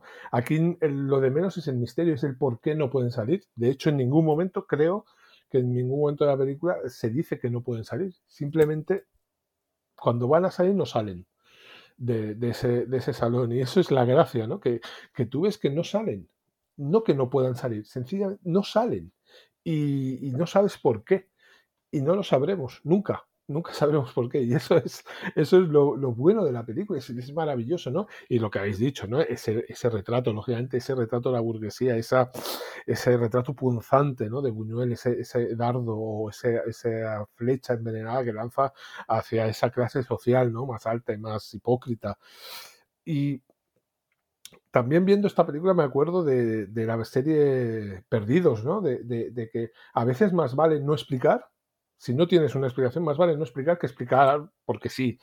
Seguramente perdidos sería ahora en la cabeza de mucha gente mucho mejor si hubiesen tomado la decisión de, no explicar nada del misterio, de dejarlos a todos así como nos deja el ángel exterminador, ¿no? Y, porque quedaría en todas las cabezas de, todos los espectadores una teoría de realmente a ver qué pasaba y quitar, y cada uno se, montaría su película. Y eso, eso también hace que la película de Estrenador crezca y crezca y crezca cada vez que la ves. Yo cada vez que la veo me, me fascina, tú lo has dicho, es fascinante. Es una experiencia ver esta película. Y francamente, me encanta verla cada año, cada dos años. Por eso te he dicho antes, yo es que la he visto muchas ahora no la he visto para hablar de ella, pero te he dicho, es, pero la he visto muchas veces, puedo hablar de ella porque más o menos la, me, la sé, porque ya no sería una de mis películas preferidas de Buñuel, sino una, eh, sino una de mis películas preferidas de, toda la historia del cine. Es cine para mí muy que, que me motiva mucho ver, que, que, que, no me canso de ver. Yo cuando alguien me dice, le digo, ¿puedes ver esta película? Me dice, no, pero si yo ya la he visto.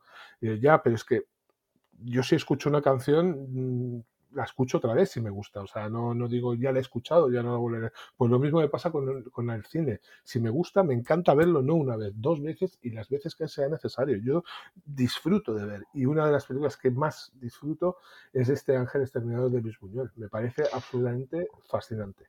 Yo, yo no la he visto para esta para, este programa hace además yo hace bastante más tiempo que no que no la veo recuerdo que cuando la vi por primera vez, que tendría veintipoquitos años, me, me, impactó mucho y, el recuerdo que tengo es, eh, comentándolo con mi padre, cuando, cuando nosotros tenemos 20 años, yo creo que tú te vas a una cena y te pegarías hasta las 7 de la mañana con, con esa gente porque son tus amigos, estás divirtiéndote, te lo estás pasando bien y lo que y si pudieras estar un día entero o un fin de semana entero, pues mejor.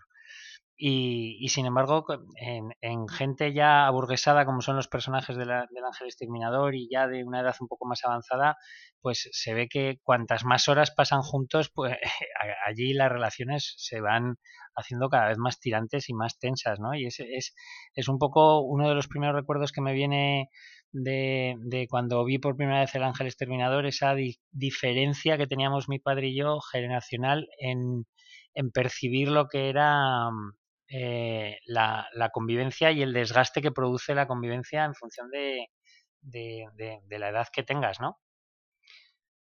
Eh, bueno, en cualquier caso, una, ya, digo que yo ahora hace, hace tiempo que no la veo, pero mm, la tengo como uno, el, recuerdo de las dos veces que la he visto es como una, una de mis top de, de Buñuel, posiblemente con también con, con él, como decía Ricardo, con Los Olvidados, toda esa etapa mexicana que me parece que me parece soberbia.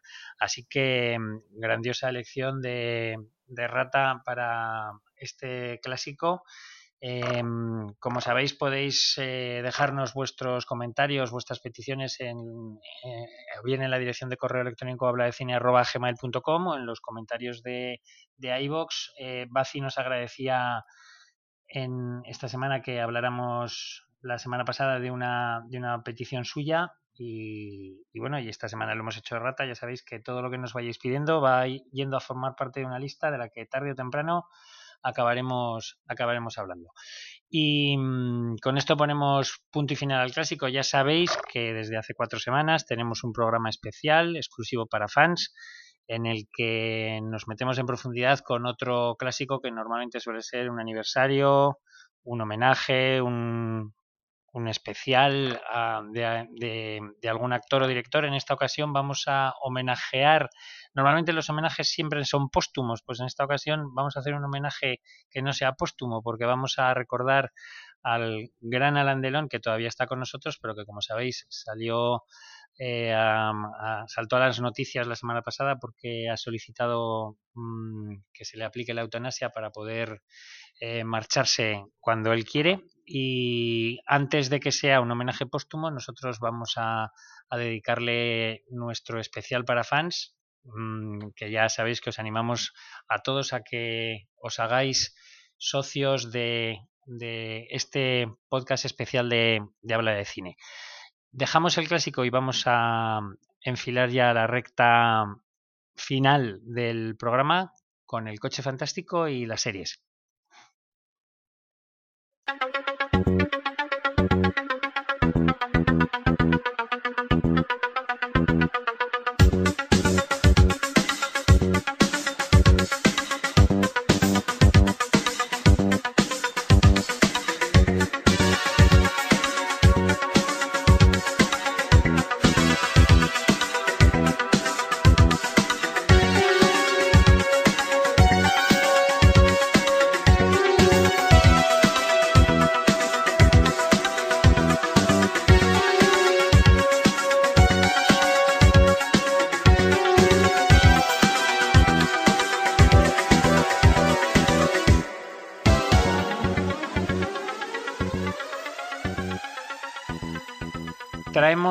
Esta semana la segunda temporada de la unidad que se ha colgado hace escasos 7 o 10 días en, Movistar y que mm, bueno pues nos devuelve las aventuras de esta unidad antiterrorista eh, dirigida y concebida por Dani de la Torre en colaboración con Alberto Marini. Em, como la hemos visto los tres y vamos a hablar de ella. Voy a ser muy breve, sobre todo también porque voy a hacer caso a lo que dice la publicidad de Movistar y es que no te la cuenten. Ya sabes que cuando abres la página, el menú principal de, Movistar, te aparecen algunos de los estrenos de las series o de las cosas más destacadas que se están emitiendo o que se van a emitir. y cuando aparece la carátula de la unidad, la frase publicitaria que la define es que no te la cuenten. Yo creo que es importante ir con lo menos posible sabido de, esta serie, aunque hayas visto la primera temporada o aunque ya sepas que nos está contando la historia de una unidad antiterrorista capitaneada por una excelente Natalie, Natalie Poza que, mm, que se ve de nuevo envuelta en, bueno, pues en, la persecución de un, de un, de un, de un terrorista. Em, yo creo que em, comentábamos el otro día, no sé con quién, con quién lo hablaba, yo creo que fue con Alberto eh, cuando estábamos preparando el, el, programa en, en, Aragón Radio, que la primera temporada de la unidad ya fue formidable, pero que quedó un poco eclipsada porque coincidió en el estreno temporalmente con Antidisturbios, que fue un poco la serie que arrasó con todos los premios y también con el beneplácito del público. Yo creo que eso de alguna forma eclipsó una primera temporada muy buena y muy prometedora. Bueno, ahora nos ha llegado, yo creo que casi tres años después o dos años después, porque si no recuerdo mal, la primera temporada de la unidad se, estrenó en, en, plena pandemia, ahora nos llega esta segunda temporada y como os digo, por contar lo menos posible, eh, la unidad vuelve a verse implicada en la persecución de un, de un terrorista eh, islámico. Em, de nuevo, grandísimas interpretaciones de Natalie Poza, de Luis Zaera, de todo el equipo de, Marian Álvarez. Eh, seis capítulos de apenas 50 minutos de duración que se ven de tirón y que además cada vez que termina uno tienes la necesidad imperiosa de, de conectarte inmediatamente para ver qué es lo que está pasando allí. Em, una serie que nos muestra la dificultad de conciliar la vida personal con la profesional de este equipo y que, Alfonso, yo creo que eh, es absolutamente recomendable. Sí, sí, sí, sí. Además, está bien que recuerdes ese, ese dato de que la unidad fue ensombrecida por antidisturbios y es que es verdad. Es que mm, eh, a veces, y lo hablábamos muchas veces eh, hablando de, las, de los premios, ¿no? Y las películas, eh, y esta como no pudo ganar o como tal. Y es que, bueno, pues tienes la mala fortuna ese año, en ese momento, ese mes, etcétera, en coincidir con otra que a lo mejor es algo mejor, pero mm, lo cual no es óbice para, para destacar ¿no? las bondades de, de, tu trabajo, ¿no? Y en este caso la unidad fue una estupendísima serie en el, que fue en el 2020, por cierto, cuando, cuando se estrenó en Movistar. Y ahora esta segunda temporada yo creo que mantiene muy bien el nivel. Eh, la presencia de, todos esos actores eh, pues sigue siendo un elemento importante y también el hecho de, bueno, de moverse dentro del, del terrorismo islámico, ¿no? Algo eh, quizá no muy tratado aquí en, en, España en algún caso, pero no, no, no es el, uno de los temas principales, ¿no? Y más tratado con una serie de esta calidad, ¿no? Se nota que Movistar le ha soltado una buena pasta aquí a Dani de la Torre y Alberto Marini y, se nota, ¿no? Se nota en la, en la, propia producción, en todos los detalles, en la realización, en cada, en cada capítulo, etcétera, etcétera, ¿no? Eh, bueno, es, evidente que con seis capítulos de, gran tensión, pues tú como espectador eh, te sientes que tienes ganas de continuarla y yo creo que es una de las mejores cosas que se puede decir de una serie, que quieres más, ¿no? Y por lo tanto, eh, con eso yo creo que es la, casi la mejor publicidad que se puede decir. Por supuesto, y como no puede ser de otra forma, Movistar ya la ha renovado por una tercera temporada que veremos, eh, pues entiendo que el año que viene, ¿no? Eh, o, dentro de dos, no lo sé, porque si ha sido 20, 22, no sé si nos iremos al 24 para ver esta tercera temporada, o quizá no, porque también lo, evidentemente el, 20 y el 21 han sido años que, han estado muy afectados, sobre todo el 20, pero también el 21 por la pandemia, ¿no? Y eso ha provocado retrasos en rodajes, etcétera, etcétera. Por eso mm, yo, pienso que no tendremos que, esperar tanto para ver esta tercera, final, tercera temporada, una tercera temporada que es más que evidente por, cómo, termina esta. Y, y yo sí, eh, por ponerle un pero, te diría que a veces, a veces al, director eh, le noto un poco el cartón, ¿no? En el sentido de que noto que está introduciendo según qué elemento para engañarme, ¿no? O sea, yo a veces eh, lo, he notado en un, algún, en un par de detalles, y, pero vamos, eh, no dejan de ser cosas muy particulares de, uno mismo, a lo mejor durante un visionado, ¿no? Eh, en cualquier caso, una serie indispensable, de lo mejor que podemos ver hoy día, sobre todo de producto nacional y en general de, carácter internacional, y que, no podemos hacer otra cosa sino recomendarla.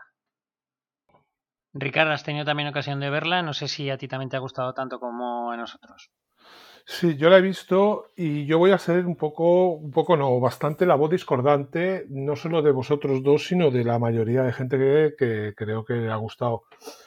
A mí me parece que es una serie con una factura correcta, mm, podemos decir hasta buena técnicamente, pero que como serie me parece, y, lo digo en serio, me parece que si no es mala, está cerca de ser mala, para mi gusto.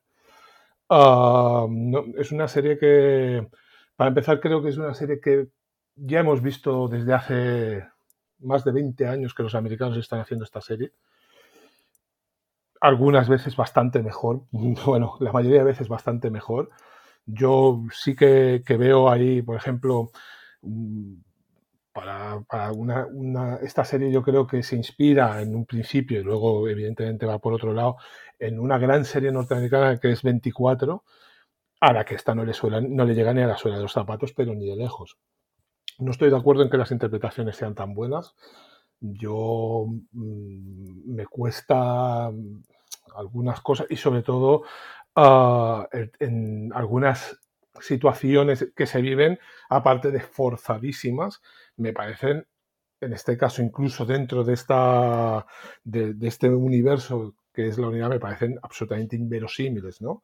Como que no voy a desvelar nada, pero que sean uh, personas muy cercanas, ex, ex, exageradamente cercanas a las víctimas, las que se tengan que encargar de eh, eso se evitaría de todos de todas todas, ¿no? Se, se, se apartaría según qué personas de, de, del caso porque no su cabeza no funcionaría uh, no funciona uh, bien, ¿no? ¿no? No funciona como no tienen la frialdad como para tomar decisiones en las que hay muchas vidas en, juego, ¿no? Pero bueno, vamos a dejar esto de lado porque esto es, ficción y lo podemos aceptar. No, no, diría que es mala por eso, sino que realmente me parece una serie que, que, que creo que a veces todavía tenemos un poco esa mentalidad de que como es española y es, está bien hecha, decimos, hostia, qué buena pero luego si uno profundiza un poquito en lo que es la estructura del guion, en los diálogos, en la trama en sí, ves que la cosa es mucho más sencillita. Alfonso ya ha detectado muchas cosas cuando ha dicho se le ve el cartón, se le ve muchísimo el cartón.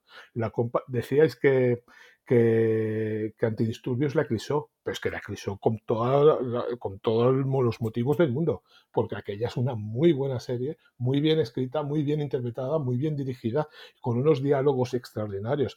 Aquí hay momentos en que a la, se, nota que a los extras les han dado la bufanda de un equipo de fútbol y le han dicho, venga, movedla y decir, uh, ale, ale, ale y, y los ves, que, que, ni siquiera saben lo que están haciendo algunos. No sé, no sé que es una voz muy discordante, muy, muy, muy, que me estoy quedando muy solo en esto, pero yo en mi, en mi fuero interno estoy muy convencido de que para mí esta serie no es una muy buena serie, sino, no voy a decir mala, pero normalita tirando a floja. Ricardo, pues ha sido un placer haber estado contigo estos años y Creo que los 10 años de Will Smith van a ser pocos para poco castigo para, para ti. Yo creo, ahora, ahora fuera de bromas, eh, yo creo que si, ya me posicioné alguna vez en que mi serie preferida de acción de todos los tiempos es 24, pero me parece que, que en mmm, destacar 24 por encima de esta serie y, e inmediatamente después criticar la poca verosimilitud de algunos datos de, de la unidad, me parece que es, que es una contradicción. Bueno, sí, pero, sí es, tienes razón, pero uh, te he dicho que, que eso, lo, sí, que eso no, todavía no sería, podemos pagar eso es. con eso. Bueno, ¿Eh? O sea, sí, yo, sí. yo, yo, bueno, quería hacer ese, ese matiz y, y, también decir que a mí, por ejemplo, eh, los capítulos, el último capítulo me parece soberbio, me da igual que sea español y me da igual que ya lo hayamos visto otras veces en alguna serie estadounidense. A mí el, último capítulo me parece, bueno, pues de, de yo, yo, también creo que Antidisturbios es una serie, eh, es posiblemente la mejor serie que se ha hecho en España. Eh, yo creo que jamás, no, no hemos tenido una serie de esa calidad nunca pero me parece que el capítulo 6 de la unidad no desmerece para nada de, de, antidisturbios y creo que es el primero también, sobre todo la última media hora, la que, la que también está a una, altura rayando la perfección. Lo que pasa es que en el 6 eh, es cierto que sabes lo que va a pasar ¿no? cuando comienza. Claro. Bueno. es, que, es, que, es que el problema. pero es que, yo creo que no lo esconde el guion, ¿eh? Es que, pero es que no, te lo está escondiendo. Es más, no solo lo sabes desde que empieza el capítulo 6, sino que posiblemente lo sepas desde el 3. Pero no, no lo está escondiendo. Es que haciendo zapping, haciendo zapping eh, por Movistar, a las 4 de la tarde en canales tipo AXN o yo, yo, yo que sé, Hollywood o estos, te encuentras un montón de series así. Lo que como son americanas ya das por supuesto que, que pero es, e, esta historia y, lo que sucede y todo, o sea, lo ves, lo ves desde hace un montón de años, ya no 24, que es sublime, sino mm. series más mediocres. Las ves.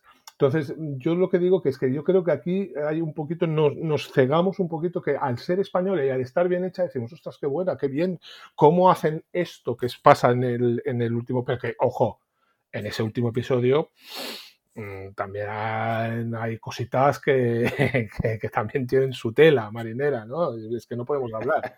O sea, quiero decir, es que... Mm, hay varios cartones por ahí. Hay, hay, hay, un mago... un, bingo es esto ahora ya, un bingo va a ser.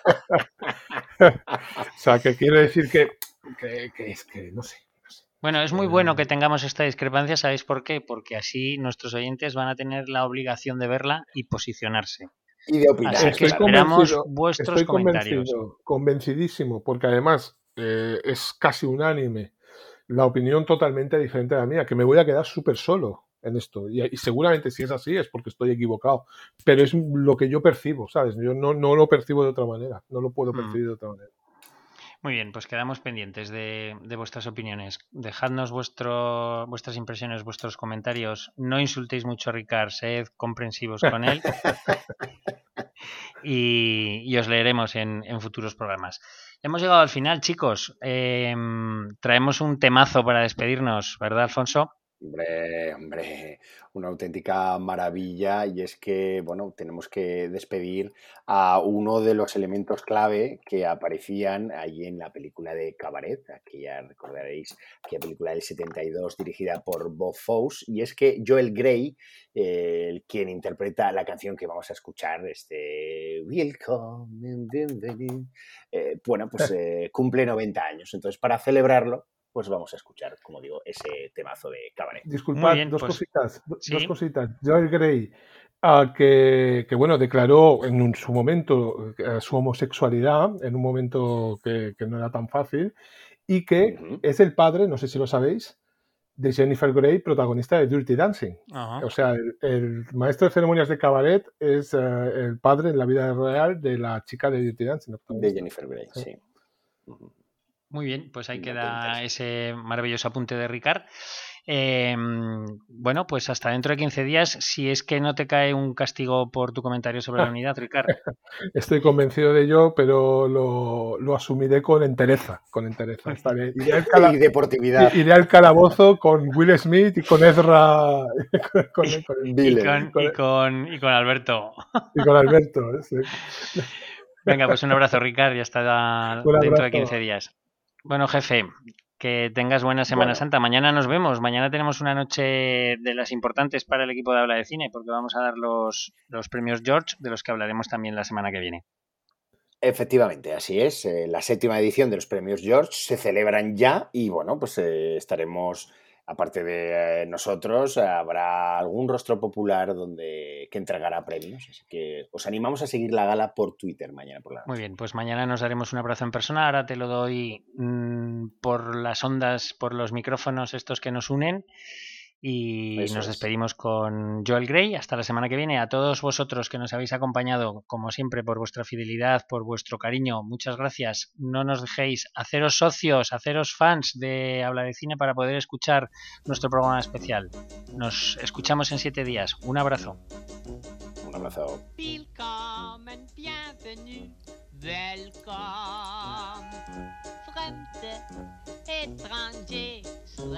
stranger. glücklich zu sehen, just wie Sanchante. Happy to see you, bleibe reste stay. Willkommen, bienvenue, welcome im Kabarett, au Kabarett, zu Kabarett. Meine Damen und Herren, Mesdames et Messieurs, Ladies und Gentlemen. Come on, Sava. Do you feel good? Ich bin euer Konferencier. I am your host und sage willkommen, bienvenue. Willkommen im Kabarett, au Kabarett, zu Kabarett. Leave your troubles outside. So, life is disappointing. Begin. In here, Life is beautiful. The girls are beautiful. Even the orchestra is beautiful.